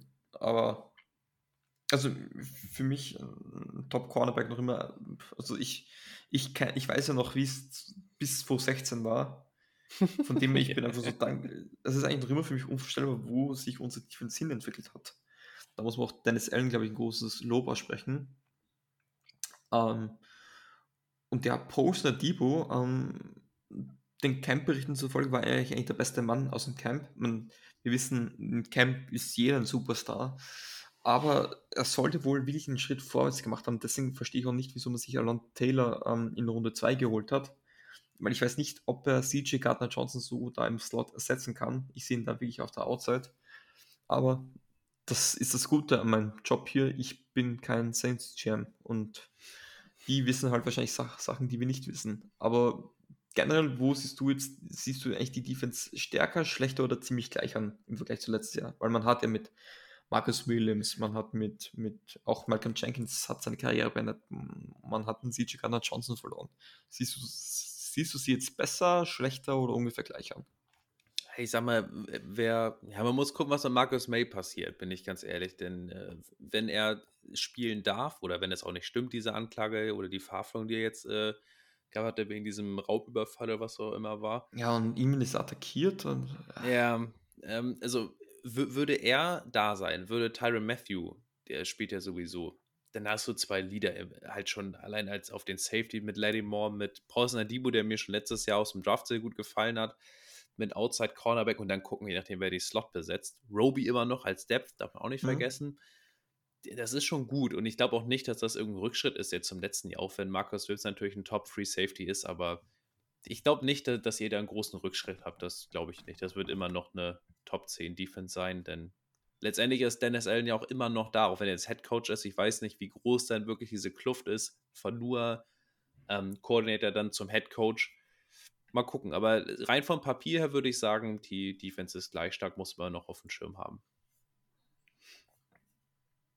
Okay, guter Take. Ja, also ich, ich, ich bin, ich, ich sehe sie am Papier gleich gut, aber man muss vorsichtig sein, weil es sind halt viele Leute, die noch nicht die haben noch nie zusammen wirklich ein Regular Season Spiel bestritten. Deswegen, ich habe es auch gesagt in der Warm-Up, Woche 1 und Woche 18, die Spiele, die darf man nicht sonderlich immer ernst nehmen. Also sollten wir jetzt 40-0 gegen die Falcons gewinnen, ist es noch kein Grund zum Hype und sollten wir 40-0 gegen euch verlieren, ist es jetzt auch kein Grund zwingend für eine Krise. Das ist halt Woche 1 und ich bin gespannt, wie schnell halt die Defense ähm, sich zusammenfügen kann. Also ich glaube, das ist der Schlüsselpunkt für eine erfolgreiche Defense. Wenn alles gut funktioniert, kann ich mir gut vorstellen, dass wir eine Top 3 Defense haben.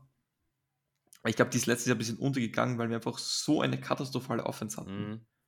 Also das ist halt immer oft ein undankbares Spiel. Also so, jetzt bin ich gespannt. Du hast gesagt, die Bugs also sind die Division-Sieger. Also ja, 11-6 werden es dann wahrscheinlich nicht. Wie wird es denn für die Saints ausgehen, deiner Meinung nach? 8-9. Das hängt aber auch mit, den, mit diesen Suspensionen zusammen. Ich weiß nicht mehr, ob Camara jetzt weiter, ob Was da noch nachgehakt also, wird, aber er ist momentan unwahrscheinlich. Ne? Momentan okay. unwahrscheinlich. Ja, aber wie gesagt, dann hängt das mit Marcus May immer noch über euch. Man weiß nicht, ob, ob Trevor Penning, wie fit er dann zurückkommt. Das, gerade beim Rookie Left Tackle, die brauchen eh noch Zeit, um sich einzuspielen. Äh, da darf man nicht erwarten, dass er jetzt schon mal spielt wie Taron Armstead. Das, das wäre auf jeden Fall besser, ja. wenn man das gleich also, erwartet. Ne? Als, ich, als ich mal gesagt habe, ich, ich hoffe, dass Trevor Penning mal so wird wie Taron Armstead, habe ich nicht das gemeint, dass er jetzt verletzt sein soll wie Taron Armstead. Aber mm. also was, was mir gefallen hat aus dem Preseason-Spiele war, also man hat gesehen am Anfang, er hat mit Speed Probleme, aber er hat sich von Spiel zu Spiel schon gesteigert. Das war das, was mir gut getan hat zu sehen. Ja, ich, ich sage mal, er hat eine Saison Zeit, sich da mal ans Tempo zu gewöhnen. Er muss jetzt auch nicht sofort ähm, nach seiner Verletzung als Starter ran. Es sei denn, James Hurst verletzt sich, aber da mal schön aufs Holz klopfen. ähm, ich sehe sie sogar als, als traurig äh, Optimist. Ich bin wie, sogar wirklich bei L6. Ähm, ich argumentiere es so, ähm, wenn ich schon sehe, mit wie viel auf gut Deutsch Scheiße wir letztes Jahr schon zu tun hatten, wenn unser ja. Quarterback Travis Simeon heißt, wenn du da eigentlich schon 9, 8 landest und eigentlich nur die Playoffs, oder das war nicht nur der Grund, man hat es selber vergeigt, aber wenn die Rams das nicht gegen die 49ers da irgendwie noch verdödeln, da in der letzten Woche, wären wir sogar noch in die Playoffs gekommen.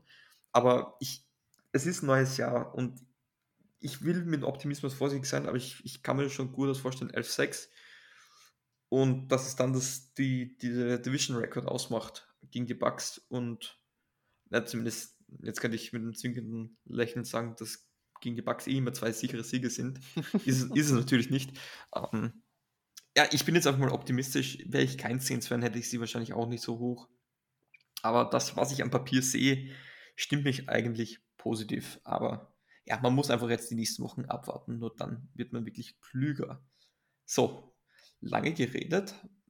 Ein Team fehlt ja noch und, und jetzt kannst du ja mal richtig, richtig reinhauen. Atlanta Falcons. Also ich will nur sagen, ich war ziemlich überrascht, ich das von Matt Ryan gehört habe. Wie ist es dir gegangen, wie ist es euch ergangen? Ähm, dein Take mal zur ganzen Matt Ryan-Thematik.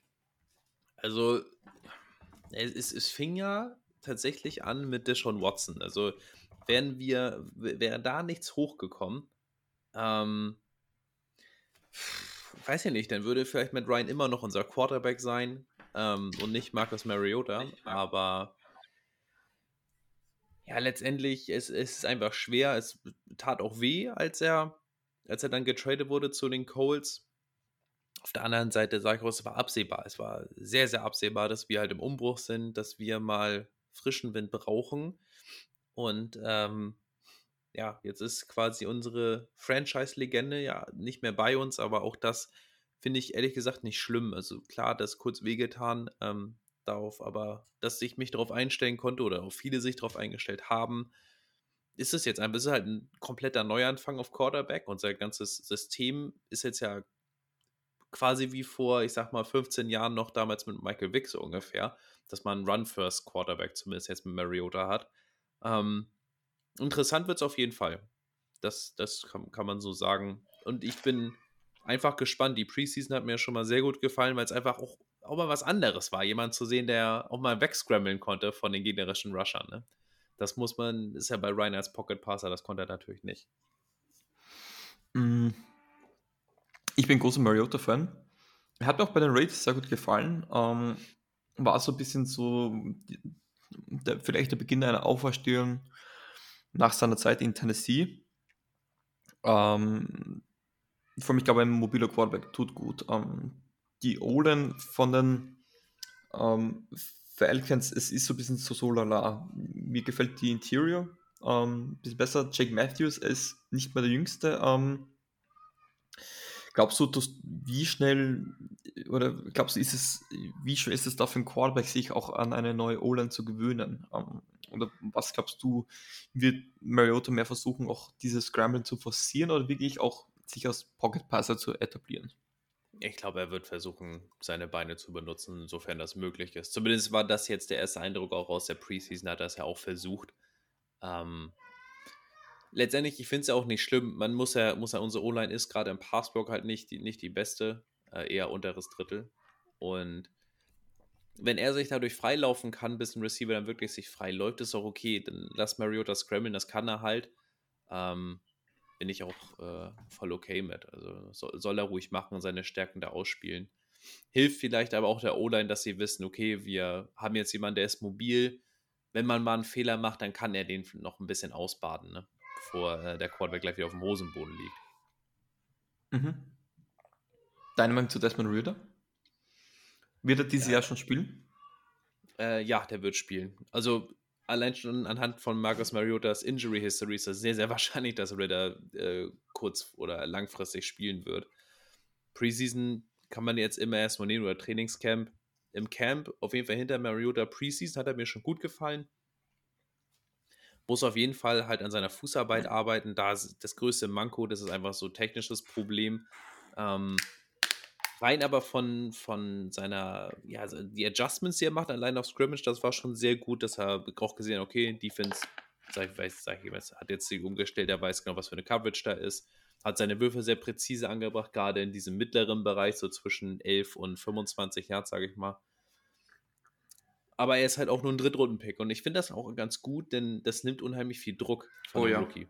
So, oh, also ja. er weiß auch für sich selber, oder das wissen die in der Organisation, es ist kein First Round wie Kenny Pickett, wo, wo man erwartet quasi, dass er startet oder dass er gut spielen soll. Bei uns kann es ja, wenn nicht, dann ist halt, dann wird das halt nicht, dann wird er Backup oder wie auch immer und es ist nicht schlimm. Und ich glaube, die Situation ist ganz gut. Mit Mariota hast du ja wirklich auch Quarterback, der ihn noch anlernen will. Das hat Mariota auch noch im Interview zugegeben. Äh, Finde ich auch sehr schön von ihm. Ja, und Ritter kann eigentlich nur, dem kann es aktuell eigentlich nicht, nicht wirklich besser gehen. Klar ist, haben wir jetzt nicht die Spieler für ihn als Anspielstation, aber er hat einen Mentor da, er hat einen Headcoach, denke ich mal, der sehr gut mit ihm umgehen kann, der ihn auch sehr fordert, dass er sich weiterentwickelt und man kann erstmal nur zuversichtlich sein und wenn das halt nicht wird, ja gut, dann muss man halt nochmal das am Glücksrad drehen.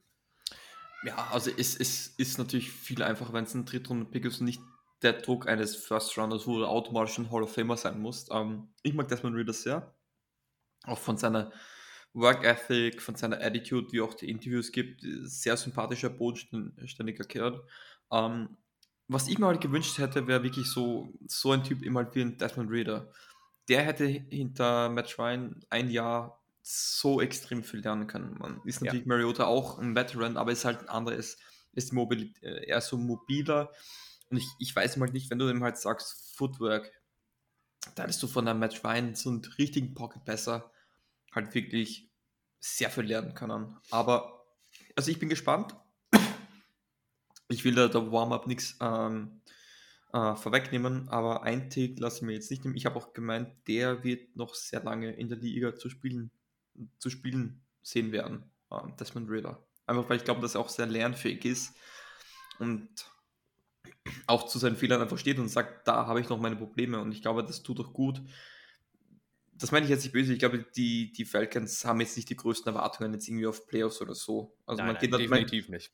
man, man, geht natürlich trotzdem, du willst jedes Spiel gewinnen, du kannst, jedes Team kann jedes Team mindestens einmal schlagen. Ja. Da, deswegen, ähm, man muss auch schauen, wie es einfach funktioniert. Auch was Marcus Mariota bringt. Ähm, kurze Frage, was ist eigentlich mit Josh Rosen? Ist er noch bei euch? Nee, nee, schon lange nicht mehr.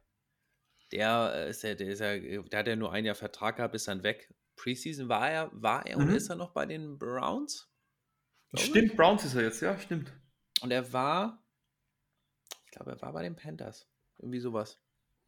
Bin mir jetzt nicht ganz sicher bei Josh Rosen, du weißt auch gar nicht mehr, wo er ist, weil der ist überall. Ähm, Die Wanderhure quasi, nee. Ja, es ist, ist, ist, ist ja so. Ähm, das war auch ein Reinfall. Da äh, wird alles Santos dann auch äh, zugeben müssen, das war nichts. Er hat dann noch hochgelobt und gesagt, Rosen und äh, ich sehr gut miteinander, aber. Ich meine mich erinnern zu können, es war, er, hat er hatte wenig Spielzeit. Ich glaube, das hatte gar nicht mal so verkehrt ausges ausgesehen, aber hat einfach nicht funktioniert, oder wie? Er hat ein Spiel gespielt, dann Interception geworfen. Also, das war das Ding gegen die Patriots. Da hat er, glaube ich, auch Philippe Franks gespielt und das war auch ein Pick 6 dann direkt. Also. Ah, okay. Gut, dann ist, ist diese ist, ist, dieses, ist diese Tür zu mir schon mal zu. Nee, ich glaube, mit, mit Desmond und Marcus Mariota, man ist zumindest für dieses Jahr da gut gestellt. Und ich glaube, jetzt ist ihm halt auch das ideale Jahr, um zu experimentieren. Weil du hast jetzt einen First Round Wide Receiver, Drake London. Ich habe mir noch überlegt, ähm, sollten beide noch da sein, Garrett Wilson oder Drake London. Hätte ich sogar gesagt, ich sage, wenn du keinen guten Receiver hast, brauchst du so einen Ex-Receiver wie Drake London. Aber da ist ja noch dieser Tight End und den sehe ich halt auch. Ja, schön am Papier, Tight End, das ist für mich ein absoluter Receiver so wie der die Bell pflückt, ob da nicht sogar Garrett Wilson vielleicht auch eine Option gewesen wäre. Dein Take mal zu Drake London. Was hast du so gesehen im Camp ähm, und Preseason und wie siehst du die Receiver jetzt an? Weil es sind, äh, es sind zumindest viele da. Es sind äh, sechs Stück haben wir jetzt ja noch im Kader. Aus, ausgegangen sind wir immer von fünf. Ähm, zu Drake London, der passt einfach wie die Faust aufs Auge eigentlich zum, äh, ja, zum, zum Play-Calling, was Arthur Smith haben oder auch zu diesem, ja, ich sag mal, diesem äh, Sinnbild eines Wide mhm. Receivers, was er da etablieren will. Groß, äh, stämmig, kann Yards after Catch. Drake London ist natürlich ja. nicht der schnellste, das wusste man auch vor dem Draft schon, aber er kann trotzdem Separation kreieren. Ja, und dass er jetzt angeschlagen ist nach seinem ersten Catch, ja, das pff, kannst du nicht ahnen. Er hatte ja sich sein, sein Mittelfuß war, glaube ich, gebrochen im College. Das mhm. ist ja so eine Verletzung, gut, die, ne, die äh, operierst du, die verheilt, ist das wahrscheinlich auch wieder gegessen. Da wird nicht, nicht viel passieren, weil die, die Muskeln nicht beschädigt sind. Ähm, mal gucken, wie fit er jetzt wirklich ist, auch gegen euch am Sonntag. Ähm, sonst unsere Wide Receiver, da gibt es einen Namen, äh, Jared Bernhardt, ja, ein undrafted Free Agent von äh, Ferris State, hat eigentlich Quarterback gespielt und vorher okay. war Lacrosse bei Maryland. Äh, und hat in der Preseason richtig gut performt, hat im Trainingscamp abgerissen und echt den Sprung geschafft im 53-Mann-Kader. Okay. Ähm, und den habe ich auch von Anfang gefallen. Der Bernie habe ich gesagt, wenn der das schafft, das wäre so geil, so eine gute Erfolgsstory einfach mal wieder so jemanden zu haben. Weil ich will eher sein, wie wir die Warm-Up ähm, besprochen haben, ich, ich gehe so die durch und ich hatte keine Ahnung eigentlich, wer dieser Jared Bernhardt ist. ja. Aber okay, interessant zu hören. Ähm, ganz kurz, glaubst du, wird Drake London spielen am Sonntag? Ja, der wird spielen. Okay. Der wird aber nicht, der wird nicht voll spielen, das glaube ich nicht. Also so, wie, so, wie, so wie das klingt, wird er vielleicht maximal 15 Snaps kriegen oder sowas. Okay. Aber.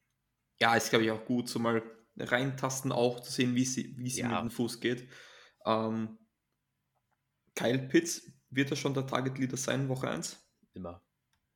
Pitts, also gerade jetzt auch noch in, äh, im Jahr 2, ich, ich erwarte ja nochmal einen Sprung. Der war letztes Jahr schon gut, gut, okay, nur ein Touchdown gefangen, wo auch immer das gelegen hat. Haben auch keine anderen Waffen gehabt im Prinzip. Mhm. Ähm, Pitts musst du als generell als Receiving Yard Leader und Touchdown Leader immer bei uns drauf haben.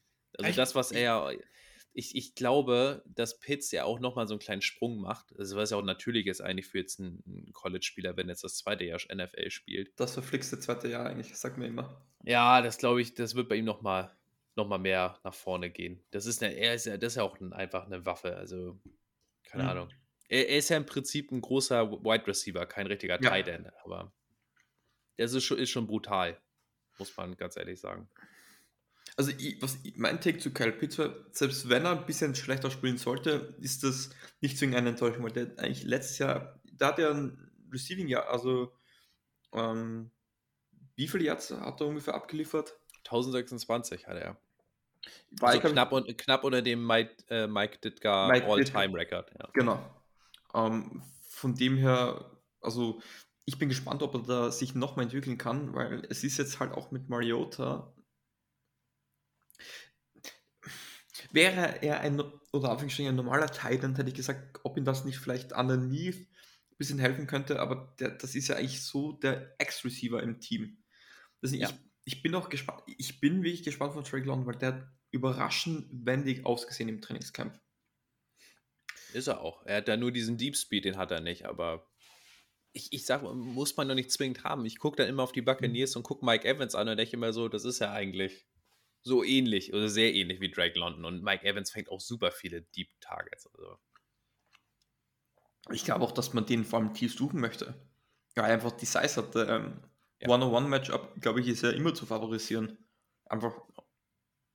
Ich habe das eine Play gesehen, der läuft, ähm, ist noch in der Bewegung einer Route und, und schnappt den Ball runter und ist sofort, setzt, äh, läuft sofort. Also diese Yards auf der Catch, glaube ich, da könnte er sogar besser sein, als viele erwartet haben, glaube ich. Verhältnismäßig, ja, es, verhältnismäßig natürlich. Und es ist ein Upgrade zu, zu Ridley, der natürlich suspendiert ist dieses Jahr oder äh, wie auch immer er dann suspendiert wird, dann, keine Ahnung, aber denn was man, wenn, wenn man das heißt, es wird, wird, euch ja auch aufgefallen sein. Ridley ist ja immer Sideline to Sideline quasi. Mhm. Er ist ja nie richtig nach vorne gesprintet. Und bei London oder auch eben bei, gerade bei Pitts hast du für die gehen nach vorne. Das liegt natürlich auch am robusten Körper von den beiden. Ähm, und ja, gerade im letzten, äh, im zweiten Preseason-Game hatte Pitts ja auch irgendwie nur ein Catch gehabt, dann über 35 Yards. Also war auf nur One-on-One-Coverage gegen äh, Bryce Hall von den Jets. Mariota schickt den tief und hat ihn direkt gefangen. Und das ist halt, ja, ich glaube, London wird nicht so viel Separation kreieren können, zumindest jetzt auf diese ganz ja. tiefen Dinger, aber. Die braucht doch nicht, glaube ich. Nein, und deswegen ist, ich glaube, man sollte sich auch bei Pitts keine Sorgen machen, dass er weniger Targets kriegt. Das glaube ich nicht.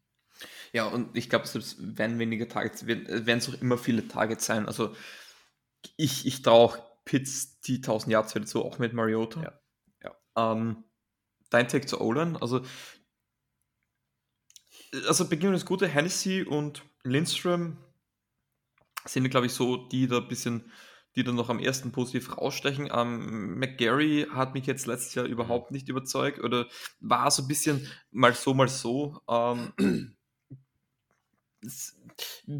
wo, wie schätzt du die O-Line ein, ähm, mit dem Hintergedanken, dass du auch einen mobilen Quarterback äh, dahinter stehen hast? Also ich glaube, besser als letztes Jahr einfach, weil sie nochmal ein Jahr Zeit haben wieder zusammen. Also Mayfield, diese richtige Schwachstelle war auch letztes Jahr Rookie okay. Ähm, der ist jetzt ja erstmal auf, auf der IR. Reserve. Ja. Da wird jetzt Elijah Wilkinson spielen, nochmal ein Veteran. Ich sag mal, grundsolide einfach, so was will man auch groß mehr erwarten. Ist auch vollkommen okay. Jack Matthews hast du immer noch als Veteran, als Säule, der spielt immer seine Top 10, Top 15 Left Tackle in der Liga. Und dann mal gucken, McGarry ist ja, also ich weiß auch, das ist auch so ein Phänomen. Der ist immer er kann halt, äh, kann manchmal Weltklasse, ist aber dann im Durchschnitt dann doch eher nur Kreisklasse. Äh, der ist ja, er blüht ja immer gegen euch, gegen Cam Jordan auf. Und ich weiß nicht warum. Also der muss irgendwas mit Cam Jordan haben, dass er ihn immer halten kann. Den Rest kriegt er nicht hin, aber Cam Jordan sieht er gut aus. Warum auch immer. Ja, man muss sagen, Cam Jordan, ich glaube, keiner war so, also, so traurig ihr gewesen, seit dass Matt Ryan gegangen ist mit Cam Jordan war wahrscheinlich noch trauriger. den, den, nee, Spaß beiseite, aber Ja, man, wenn, wenn, wenn er mal einen Stinger gegen Cam John hat, also von meiner Seite, ich hätte kein Problem damit, also so ist es jetzt auch nicht. Ähm, man muss sehen, also das Jahr Zeit, sich besser zu finden, ähm, tut ihn auf jeden Fall gut und ich glaube, dass man auch es einen sehr klugen Move war mit Wilkinson, ähm, da einen Veteran reinzuholen, ähm, der auch mit, mit Mariota dadurch sicher weiterhelfen kann. Ähm, Run Game, Cordell Patterson bleibt Running Back. Wie wird er, glaubst du, im Passing Game ähm, involviert sein? Wirklich aus dem Backfield raus, wirklich aufstellen ähm, als Slot Receiver? Ja, der wird auch out wide. Patterson wird halt auch wieder eine Allzweckwaffe sein. Ich meine, letztes Jahr Commanders hat er super funktioniert, auch gegen euch. Mhm. Muss dann auch dann natürlich, hat er richtig, richtig abgerissen. Patterson mu musst du immer auf dem Schirm haben. Und äh, Arthur Smith scheint ja zumindest jetzt mal rausgefunden, äh, rausgefunden zu haben, wie man ihn vernünftig einsetzen kann. Und CP musst du halt auch nicht diese 20 Carries geben, ist auch Quatsch. Nee, ja. Ganz und gar nicht, weil er ist halt noch immer der Jüngste und ich glaube, durch diese, diese Dynamik, vor allem auch im Passing Game, ist das so gefährlich. Und dann ja. hast du, ich glaube, es wird auch so ein, auch äh, interessantes Duell um Running Back sein, weil ich sehe Damon Williams und, und Tyler äh, Gary, wie spricht man ihn aus? Al-Jair. Al-Jair, danke. Ähm, sehe ich ungefähr halbwegs gleich. Wie hast du das so wahrgenommen? Gibt es schon so einen klaren Nummer zwei? Ist es Damien Williams oder offen? Erstmal, erstmal Damien Williams, einfach Veteran. Der würde Und, erstmal, der, der, denkt mir auch vor allem als purer Runner, das ist halt wichtig, also um CP halt zu entlasten. Und Al-Jair sah schon sehr gut aus jetzt in der, im Preseason-Game. Mhm. Der hat ja auch bei BYU so einen riesigen Workload gehabt, also er kann auf jeden Fall rennen. Und es tut uns auf jeden Fall gut, dass er da ist. Und man hatte immer noch in der Hinterhand Avery Williams, der wurde ja von Cornerback oder Returner eben ja. auf Running Back umgestellt. Sieht schon mal gut aus. Also rein vom Papier her, äh, generell denke ich mal besser aufgestellt als letztes Jahr. Bis auf den Quarterback muss man sich nichts vormachen. Mit Ryan, ja. wenn der jetzt noch da hätte man gesagt, boah, sieht gar nicht so schlecht aus. Mit Mariota denken halt alle, das wird gar nichts mehr. Das sehe ich aber nicht. Ich sehe das nicht so, dass das so schlecht wird. Es ist halt was Neues und man muss schauen, wie gut sich das zusammenfügt. Ähm, und eben halt, was an Receivern hinter Drake London, glaube ich, da ist. Ich glaube, siehst du schon diesen Nummer 2 Wide Receiver? Also Kyle Pitts sehen wir jetzt wirklich mal als Tight also von den Wide Receivern. Und Cordell Patterson nehmen wir da jetzt auch raus. Also wirklich nur von den Wide Receivers siehst du da schon die Nummer 2? Hm, Brian Edwards ist klare Nummer 2. Die haben wir uns getradet ja von den äh, mhm. Raiders. Mhm. Letztes Jahr, ich glaube, über 500 Yards, ich glaube, zwei oder drei Touchdowns hat er gehabt, immerhin. Ähm, der ist ja auch ein bisschen hochgekommen, auch bei den Raiders letztes Jahr. Und ich gedacht, pff, kannst du gar nichts falsch machen. Wir haben, glaube ich, jetzt einen sechs Runden für ihn ausgegeben oder einen fünf Runden und einen siebten dazu gekriegt. Also, also, nee, also die wollten ihn so loswerden. Ja, und es ist halt auch wieder so ein großer kräftiger Wide Receiver, der auch noch eine flache 4-5 läuft. Und dahinter hast du halt eine Zacchaeus als, als äh, Deep Threat noch da, Colorel Hodge. Ähm, Veteran Presence immer noch und Demir Bird ist ja auch immer noch bekannt, dass er seine tiefen Dinger fängt. Also, ja, und Bernie ist natürlich so diese Ausnahme, dem, da hofft man, dass er was macht, aber auch ich Erwartung ja, dämpfen. Also ich, ich habe es ja vorher gesagt, es ist immer so ein Unbekannter oder so irgendeiner, der gegen die Saints komplett abgeht. Also Bernie, ich will es jetzt nicht verschreien, aber wieso, vielleicht wird es ja erst dann sogar. Ähm, glaubst du, könnte es auch ein Vorteil sein, dass Brian Edwards, ähm, Mariota, dass sich die zwei ein bisschen noch kennen aus, aus den Zeiten aus, aus Las Vegas? Hm, ich glaube nicht. Dafür hat Mariota ja zu wenig Starter da gespielt. Aber Edwards ja, der, der sah im Trainingscamp halt wirklich sehr gut aus. Zumindest das, was man jetzt auf dem Video gesehen hat. Äh, hat eine gute Körperkontrolle auch gerade gehabt ähm, beim Catch. Schade, dass der war ja auch angeschlagen, hat deswegen gar nicht gespielt. Ähm, muss man gucken, wie fit er ist, aber generell ist man natürlich immer zuversichtlich, das weiß, kennst du ja mit, mit der Fanbrille für dich selber ja auch. Man natürlich. erwartet natürlich immer mehr, als es am Ende dann vielleicht doch wird. Ja, man muss aber auch dazu sagen, ihr habt auch mehr Insights als jetzt ein, ein, einer, der nur über die NFL äh, spricht. Ja. Der hat zwei, der nimmt sich ein paar Minuten, schaut sich das, die, auch, muss auch sagen, mache ich so.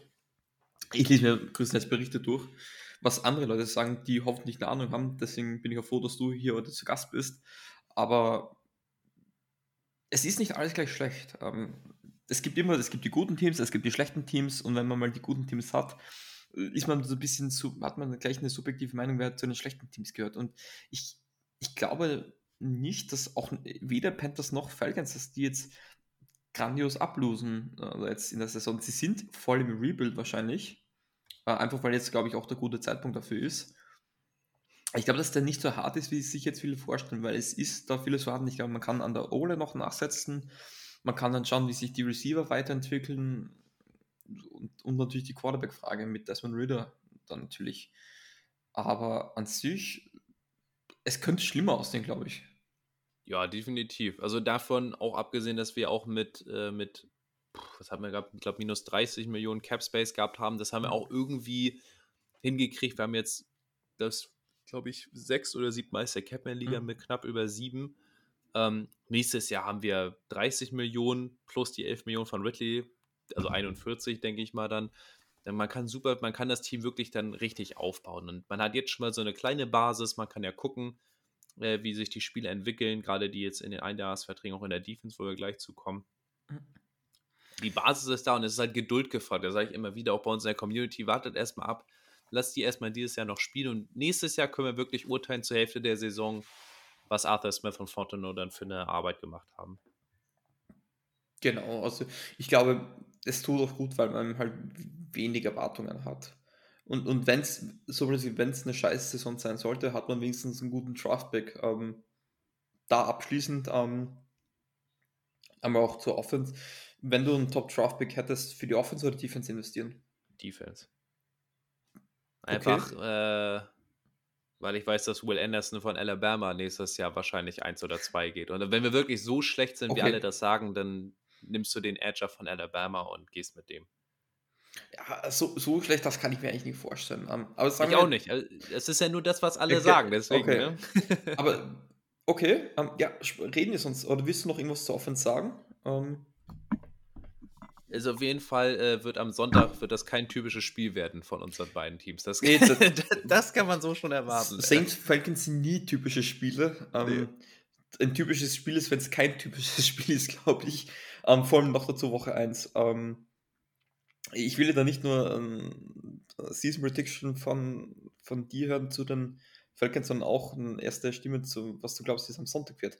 Aber ja, ähm, Defense. Ähm, man hatte da äh, so Dion Jones, auch, auch wenn jetzt 2021 bei weitem nicht sein Jahr war, finde ich, tut extrem weh, ähm, weil ich mir da doch, doch schon Bounce Back Gear erwartet habe. Ähm, deine Frage, wie, wie sehr schmerzt das eigentlich mit dir und Jones? Oder Gar nicht. lebt er nur noch, le, lebt, ist es, vielleicht habe ich da auch einen anderen Approach, ja. weil ich habe schlechte Erfahrungen mit dir und Jones gemacht. Ähm, lebt er nur noch von Namen? Ist er nicht mehr, ist er noch ein Ankerpunkt bei euch in der Defense oder? Mhm. Dion Jones ist ja spätestens seit seiner Verletzung 2019 ist er nicht mehr das, was er mal war. Das ist ja auch nicht nur letztes Jahr war er schon auf dem Absteigen, hast du noch schon 2020 hat er nicht mehr so performt. Und das, was du auch meintest, klar, man hängt natürlich, Dion Jones hat auch gegen die Saints diese eine Interception mal in der Endzone, ja. war das ja gegen Breeze. 2017 müsste das gewesen sein. Es hängt alles noch nach und er ist ja auch ehemaliger Pro Bowler, aber Dion Jones ist ein Schatten seiner selbst. Also man könnte auch meinen, Vertrag unterschrieben und dann nichts mehr gemacht. Und Füße hochgelegt. Ja. Und jetzt ist er eh wieder auf Injured Reserve. Der wird auch dieses Jahr, den werden sie dieses Jahr irgendwie damit durchnehmen durchs Team oder hoffen, dass irgendein Playoff-Contender nochmal einen Linebacker braucht und den dann wegtraden. Ansonsten, der ist nach der Saison ganz, ganz sicher weg. Okay. Interessanter Take. Ja, er ist halt auch nicht mal ganz der Jüngste. Ähm, er ist jetzt, ähm, wenn ich mich nicht täusche, oh, wie lange ist denn der schon in das? Ich glaube 28. Er ist, er ist noch gar nicht so alt, aber nee, also da, da, das, das, was er damals gemacht hat in den ersten drei Jahren, das war ja gut, aber danach war das leider, leider nichts. Stimmt, das wie, er ist zu 16 in die Liga gekommen. Dachte ja. wie schon zu 14, 15 habe ich fast gedacht. Ähm, aber generell Linebacker, es ist was vorhanden mit, mit Walker, dann hast du natürlich Roshan Evans, ebenfalls von den Titans. Ähm, ah, ebenfalls äh, Mariota, da war ja was dazwischen. Ähm, und du hast Lorenzo Carter. Ähm, wie zufrieden bist du mit, mit den ähm, dreien? Du hast du noch ähm, den, den Rookie, der so ein bisschen Linebacker und Edge, glaube ich, ist, mit ähm, äh, Arnold Ebikiti, ähm, wenn ich den richtig ausgesprochen habe. Ja. Ich, also, ich bin fürchterlich mit Namen, das muss ich gleich das, sagen. Das ist nicht schlimm. Also, ich sag mal so, äh, Alessandros ist da auch nicht äh, begnadeter. Aber nein, also unser Inside Linebacker Rashawn Evans ist halt ein reiner, sag mal, Runstopper, ne? Oder ein mhm. Blitzer. Den kannst du da ganz gut verwenden. Und was bei dem wichtig ist, der hat ja Erfahrung mit Dean Peace, der hat ja zwei Jahre unter ihm gespielt bei Tennessee.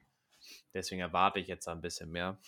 Michael Walker soll jetzt ein bisschen mehr Workload kriegen, hat letztes Jahr nur in der Rotation gespielt, da war er immer ganz gut. Sonst, Troy Anderson ist ja unser Inside Linebacker. Mhm. Für, die, für die Mitte, das ist ja auch so ein absoluter athletischer Freak. Ähm, muss man mal gucken, wie der sich dann macht. Sonst hast du Nick Kwiatkowski, der ist einfach nur Veteran Presence, ein Special Teamer. Nathan Landman ist neu dazugekommen, undrafted Free Agent. Also, das sieht, sieht, ist jetzt nicht bombastisch. Also, gerade gegen den Pass, da ist auf jeden Fall die Schwachstelle. Das war letztes Jahr schon mit Oluokon und Dion Jones sehr, sehr schwach. Könnte dieses Jahr auch wieder Schwachpunkt sein. Ja, aber ihr habt ja ähm, im Draft war ja Edge Rush ähm, ein großes Thema bei euch. Ja. Ähm, war es für euch auch das, die, findest du auch das, die größte Schwachstelle letztes Jahr? Weil Definitiv. man hatte. Wir haben ja nur 17 Sacks gemacht. Genau, das wollte ich gerade sagen. 17 Sacks in, in 18 Partien. Das ist nicht, nicht ganz ein Sack pro Spiel. Ähm, woran ist es gelegen? Man, man hatte mit Grady Jarrett einen Top-Typ. Ähm, ist es einfach, dass das einfach von der Front 4 zu wenig gekommen ist? War es auch zu wenig aggressiv gecallt? Ähm, du hast dir die Spiele angesehen um ein bekanntes Zitat da jetzt zu nehmen, woran hat es denn gelegen? Ja, wo hat gelegen? Das fragt man sich dann. Aber äh, nein, neben Gray Jarrett ist da einfach nichts gewesen. Also Dante Fowler, das ist ja sowieso ein Reinfall gewesen, dass man den überhaupt geholt hatte. Ähm, und da ist nichts mehr. Also Steven Means als Outside Rusher hat mir noch gehabt und den Rookie aus der fünften Runde Ogundeji. Mhm.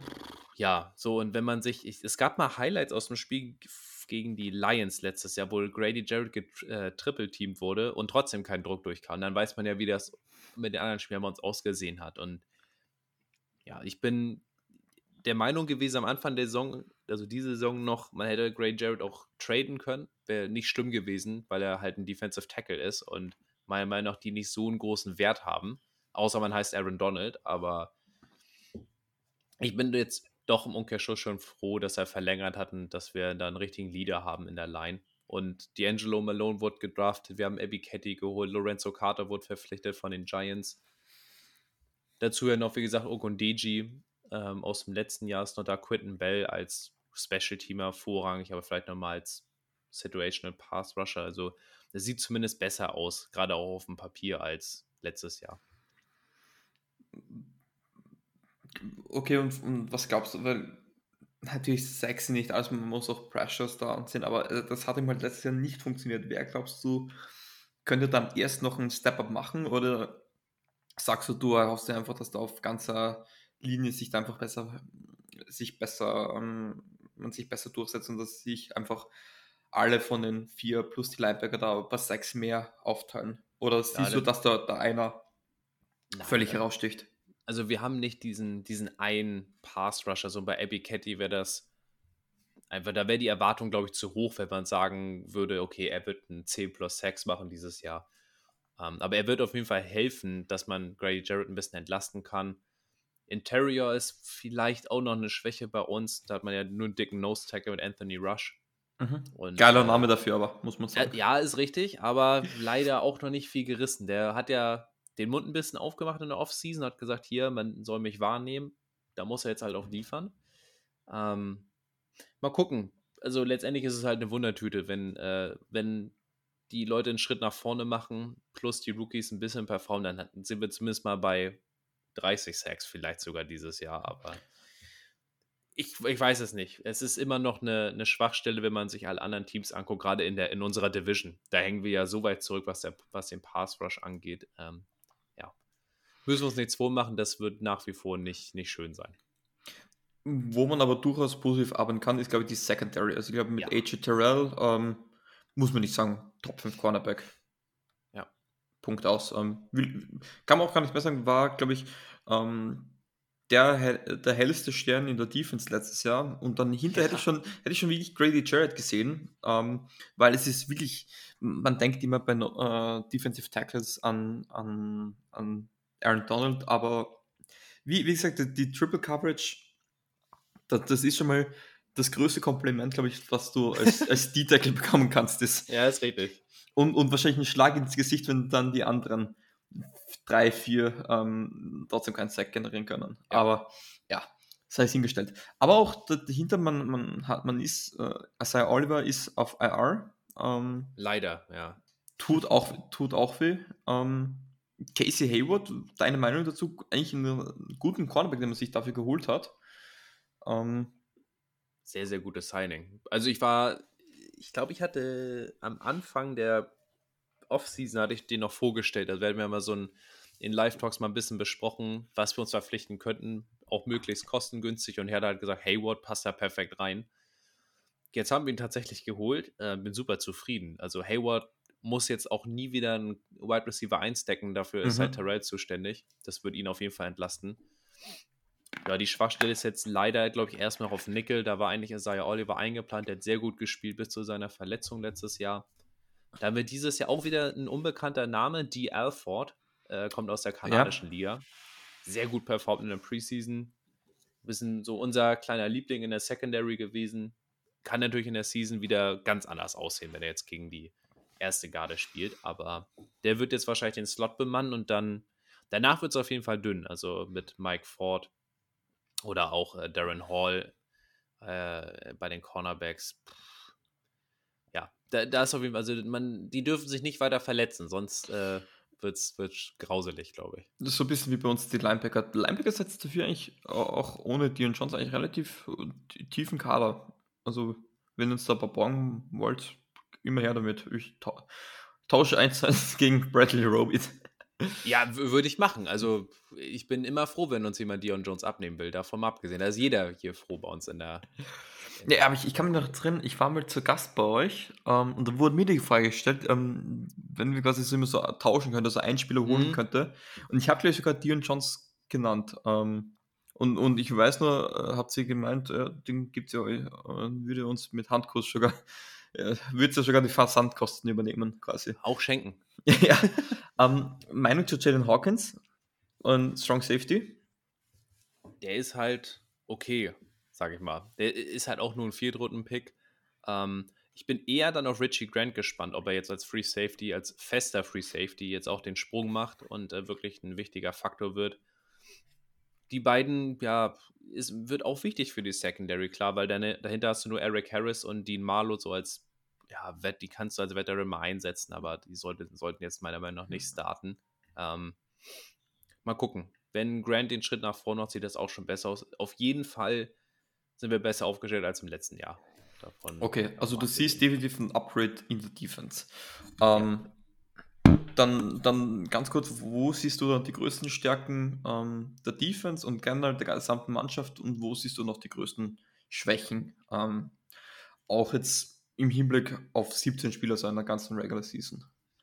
Also ich glaube tatsächlich, das, was du auch ganz kurz angesprochen hast, wo wirklich die Stärke ist, sind die beiden Cornerbacks. Das darf man nicht unterschätzen. Also gerade in Terrell, der jetzt halt seinen Cornerback 2 auch noch neben sich stehen hat, ähm, könnte eine Stärke werden tatsächlich, unsere, unsere Corner, dass wir halt nicht mehr gegen den Pass so anfällig sind. Ähm, wir sind ansonsten, das äh, sage ich jetzt auch schon wieder zum dritten Mal, ne? Ein bisschen mit einem Auge auf äh, Bernie, auf Jared Bernard und seinen Wide Receiver. Mal gucken, wie der sich entwickelt. also, wenn der abliefert, hier habt ihr es zuerst gehört oder wahrscheinlich bei euch. Ähm, also, ja. es ist lustig, weil wir haben vorher die aufgenommen und ich, ich habe mir noch gedacht, wer zum Teufel ist der Typ eigentlich?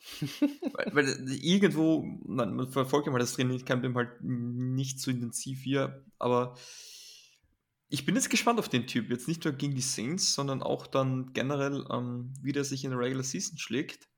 Ähm, wer weiß, vielleicht wird auch er dann so ein bisschen auch zum kleinen Liebling von Mariota.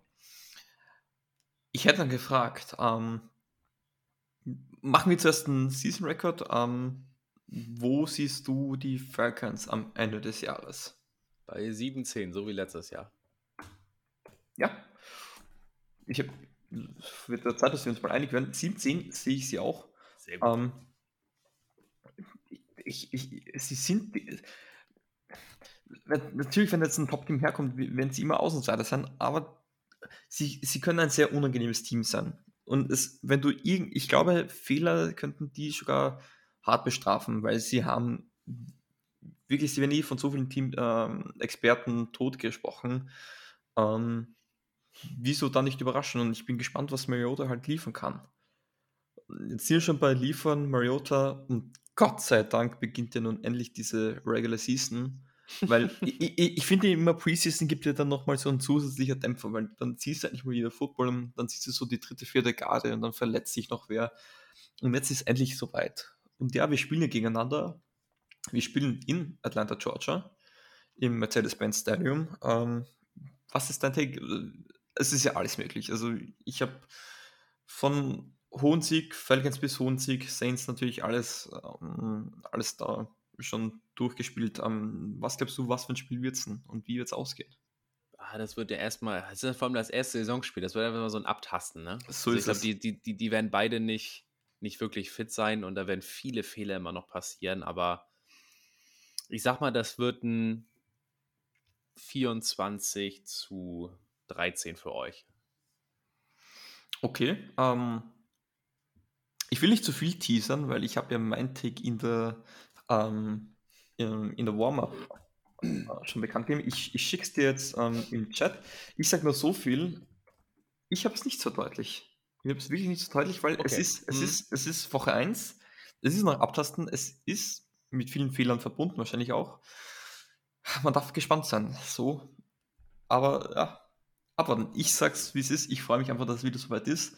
Und ich muss sagen, ich freue mich, dass du dir die Zeit genommen hast. Wir sind jetzt wieder bei über zwei Stunden. Wir haben ja vorher noch ges äh, gesagt, man kann sich wahrscheinlich tagelang über irgendeine Thematik wahrscheinlich unterhalten. Das ist so, ja. Das, das ist es so. Ähm, und ich kann noch einmal mehr sagen, es hat mir unglaublich viel Spaß gemacht. Es ist egal, ob Alessandros da ist, auch an dieser Stelle liebe Grüße zu dir, Alessandros. Ähm, Grüße auch an die Atlanta Falcons Germany ihr seid mir wirklich unglaublich sympathisch, dass man oft vergisst, dass wir eigentlich Rivalen sind. Dafür harmoniert es schon fast zu gut.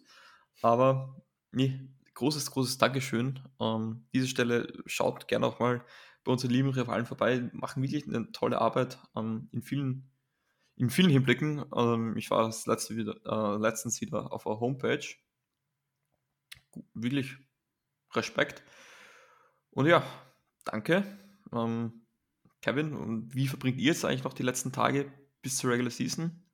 Essen, trinken, einkaufen und schon Urlaub nehmen oder was steht da bei euch noch an? Ja, also erstmal vorweg auch auf jeden Fall vielen lieben Dank, dass ich hier sein durfte, auch im, ja, im Sinne oder im Namen halt von, von unserer Community, dass ich halt hier mit dir den Talk machen konnte. Es macht wirklich immer viel Spaß und ich sage das ja auch ja jetzt gerade auch so direkt, weil es ist natürlich schwer, einen so bitteren Erzrivalen hier äh, quasi sich gegenüber sitzen zu haben am Bildschirm. Ähm, und wir verstehen uns ja alle trotzdem. Und das ist halt nicht, dass man da irgendwie mit Heben immer um die Ecke kommt, sondern es ist wirklich ein auf Augenhöhe alles und es macht Spaß.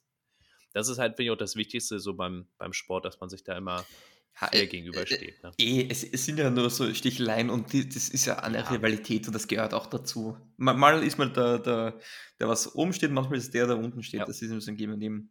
In diesem Sinne. Aber sonst, äh, genau, nochmal abschließen. Es wird geplant am 11.09., da kann ich mir nochmal kurz Werbung machen, wenn ihr die Leute noch sehr gerne, so lange. Sehr gerne. wir sind ja in Berlin. Wir haben eine ganz große Watchparty mit, ich glaube, 50 plus Leuten ungefähr sind wir jetzt schon aus allen möglichen verschiedenen Fanclubs. Äh, ja, wenn ihr Bock drauf habt, 16 Uhr in der Sportsbar in, in der Wilma in Berlin-Wilmersdorf geht das los. Ab 19 Uhr dann auf fünf Bildschirmen Spiele übertragen. Gerne vorbeikommen. Alessandros freut sich über jeden oder wir alle freuen uns äh, über jeden, der da äh, zukommt. Ich bin auch dabei. Und wie gesagt, dahingehend werden nämlich schon die Planung getroffen. Schon mal, die Hotels sind schon gebucht oder das Hotel ist gebucht. Von daher kann das, kann der Sonntag endlich kommen. Dann geht diese Season endlich wieder los. Sehr schön. Äh, es ist auch bei mir Berlin ziemlich weit oben Kalender. Die, von der Wilma habe ich schon ich gehört, von der Bar, ähm, von Alessandros. Ich möchte auch mal unbedingt den Erik besuchen aus, aus von unserem Podcast. Ähm, und ja, wie gesagt, wenn ich da mal vorbei bin, vielleicht schaue ich, schaue ich auch gerne mal da, dort vorbei, falls ihr ein bisschen Schwarzgold vertragt. Ähm, nee, ziemlich cool. Ähm, genau, und wenn ihr sagt, ihr seid da in der Nähe von Berlin, schaut mal auch einfach bei den Leuten von Atlanta Falcons Germany vorbei. Machen wirklich eine gute Arbeit, wirklich sehr sympathische Leute, nicht nur ihr beiden. Ähm, und ja, dann letztes Mal nochmal ein großes Dankeschön an dich. Ähm, ich, ich entlasse dich jetzt dann auch Montagabend. Und ja, dann beende ich die Folge standesgemäß mit den wunderschönen Worten Who dat?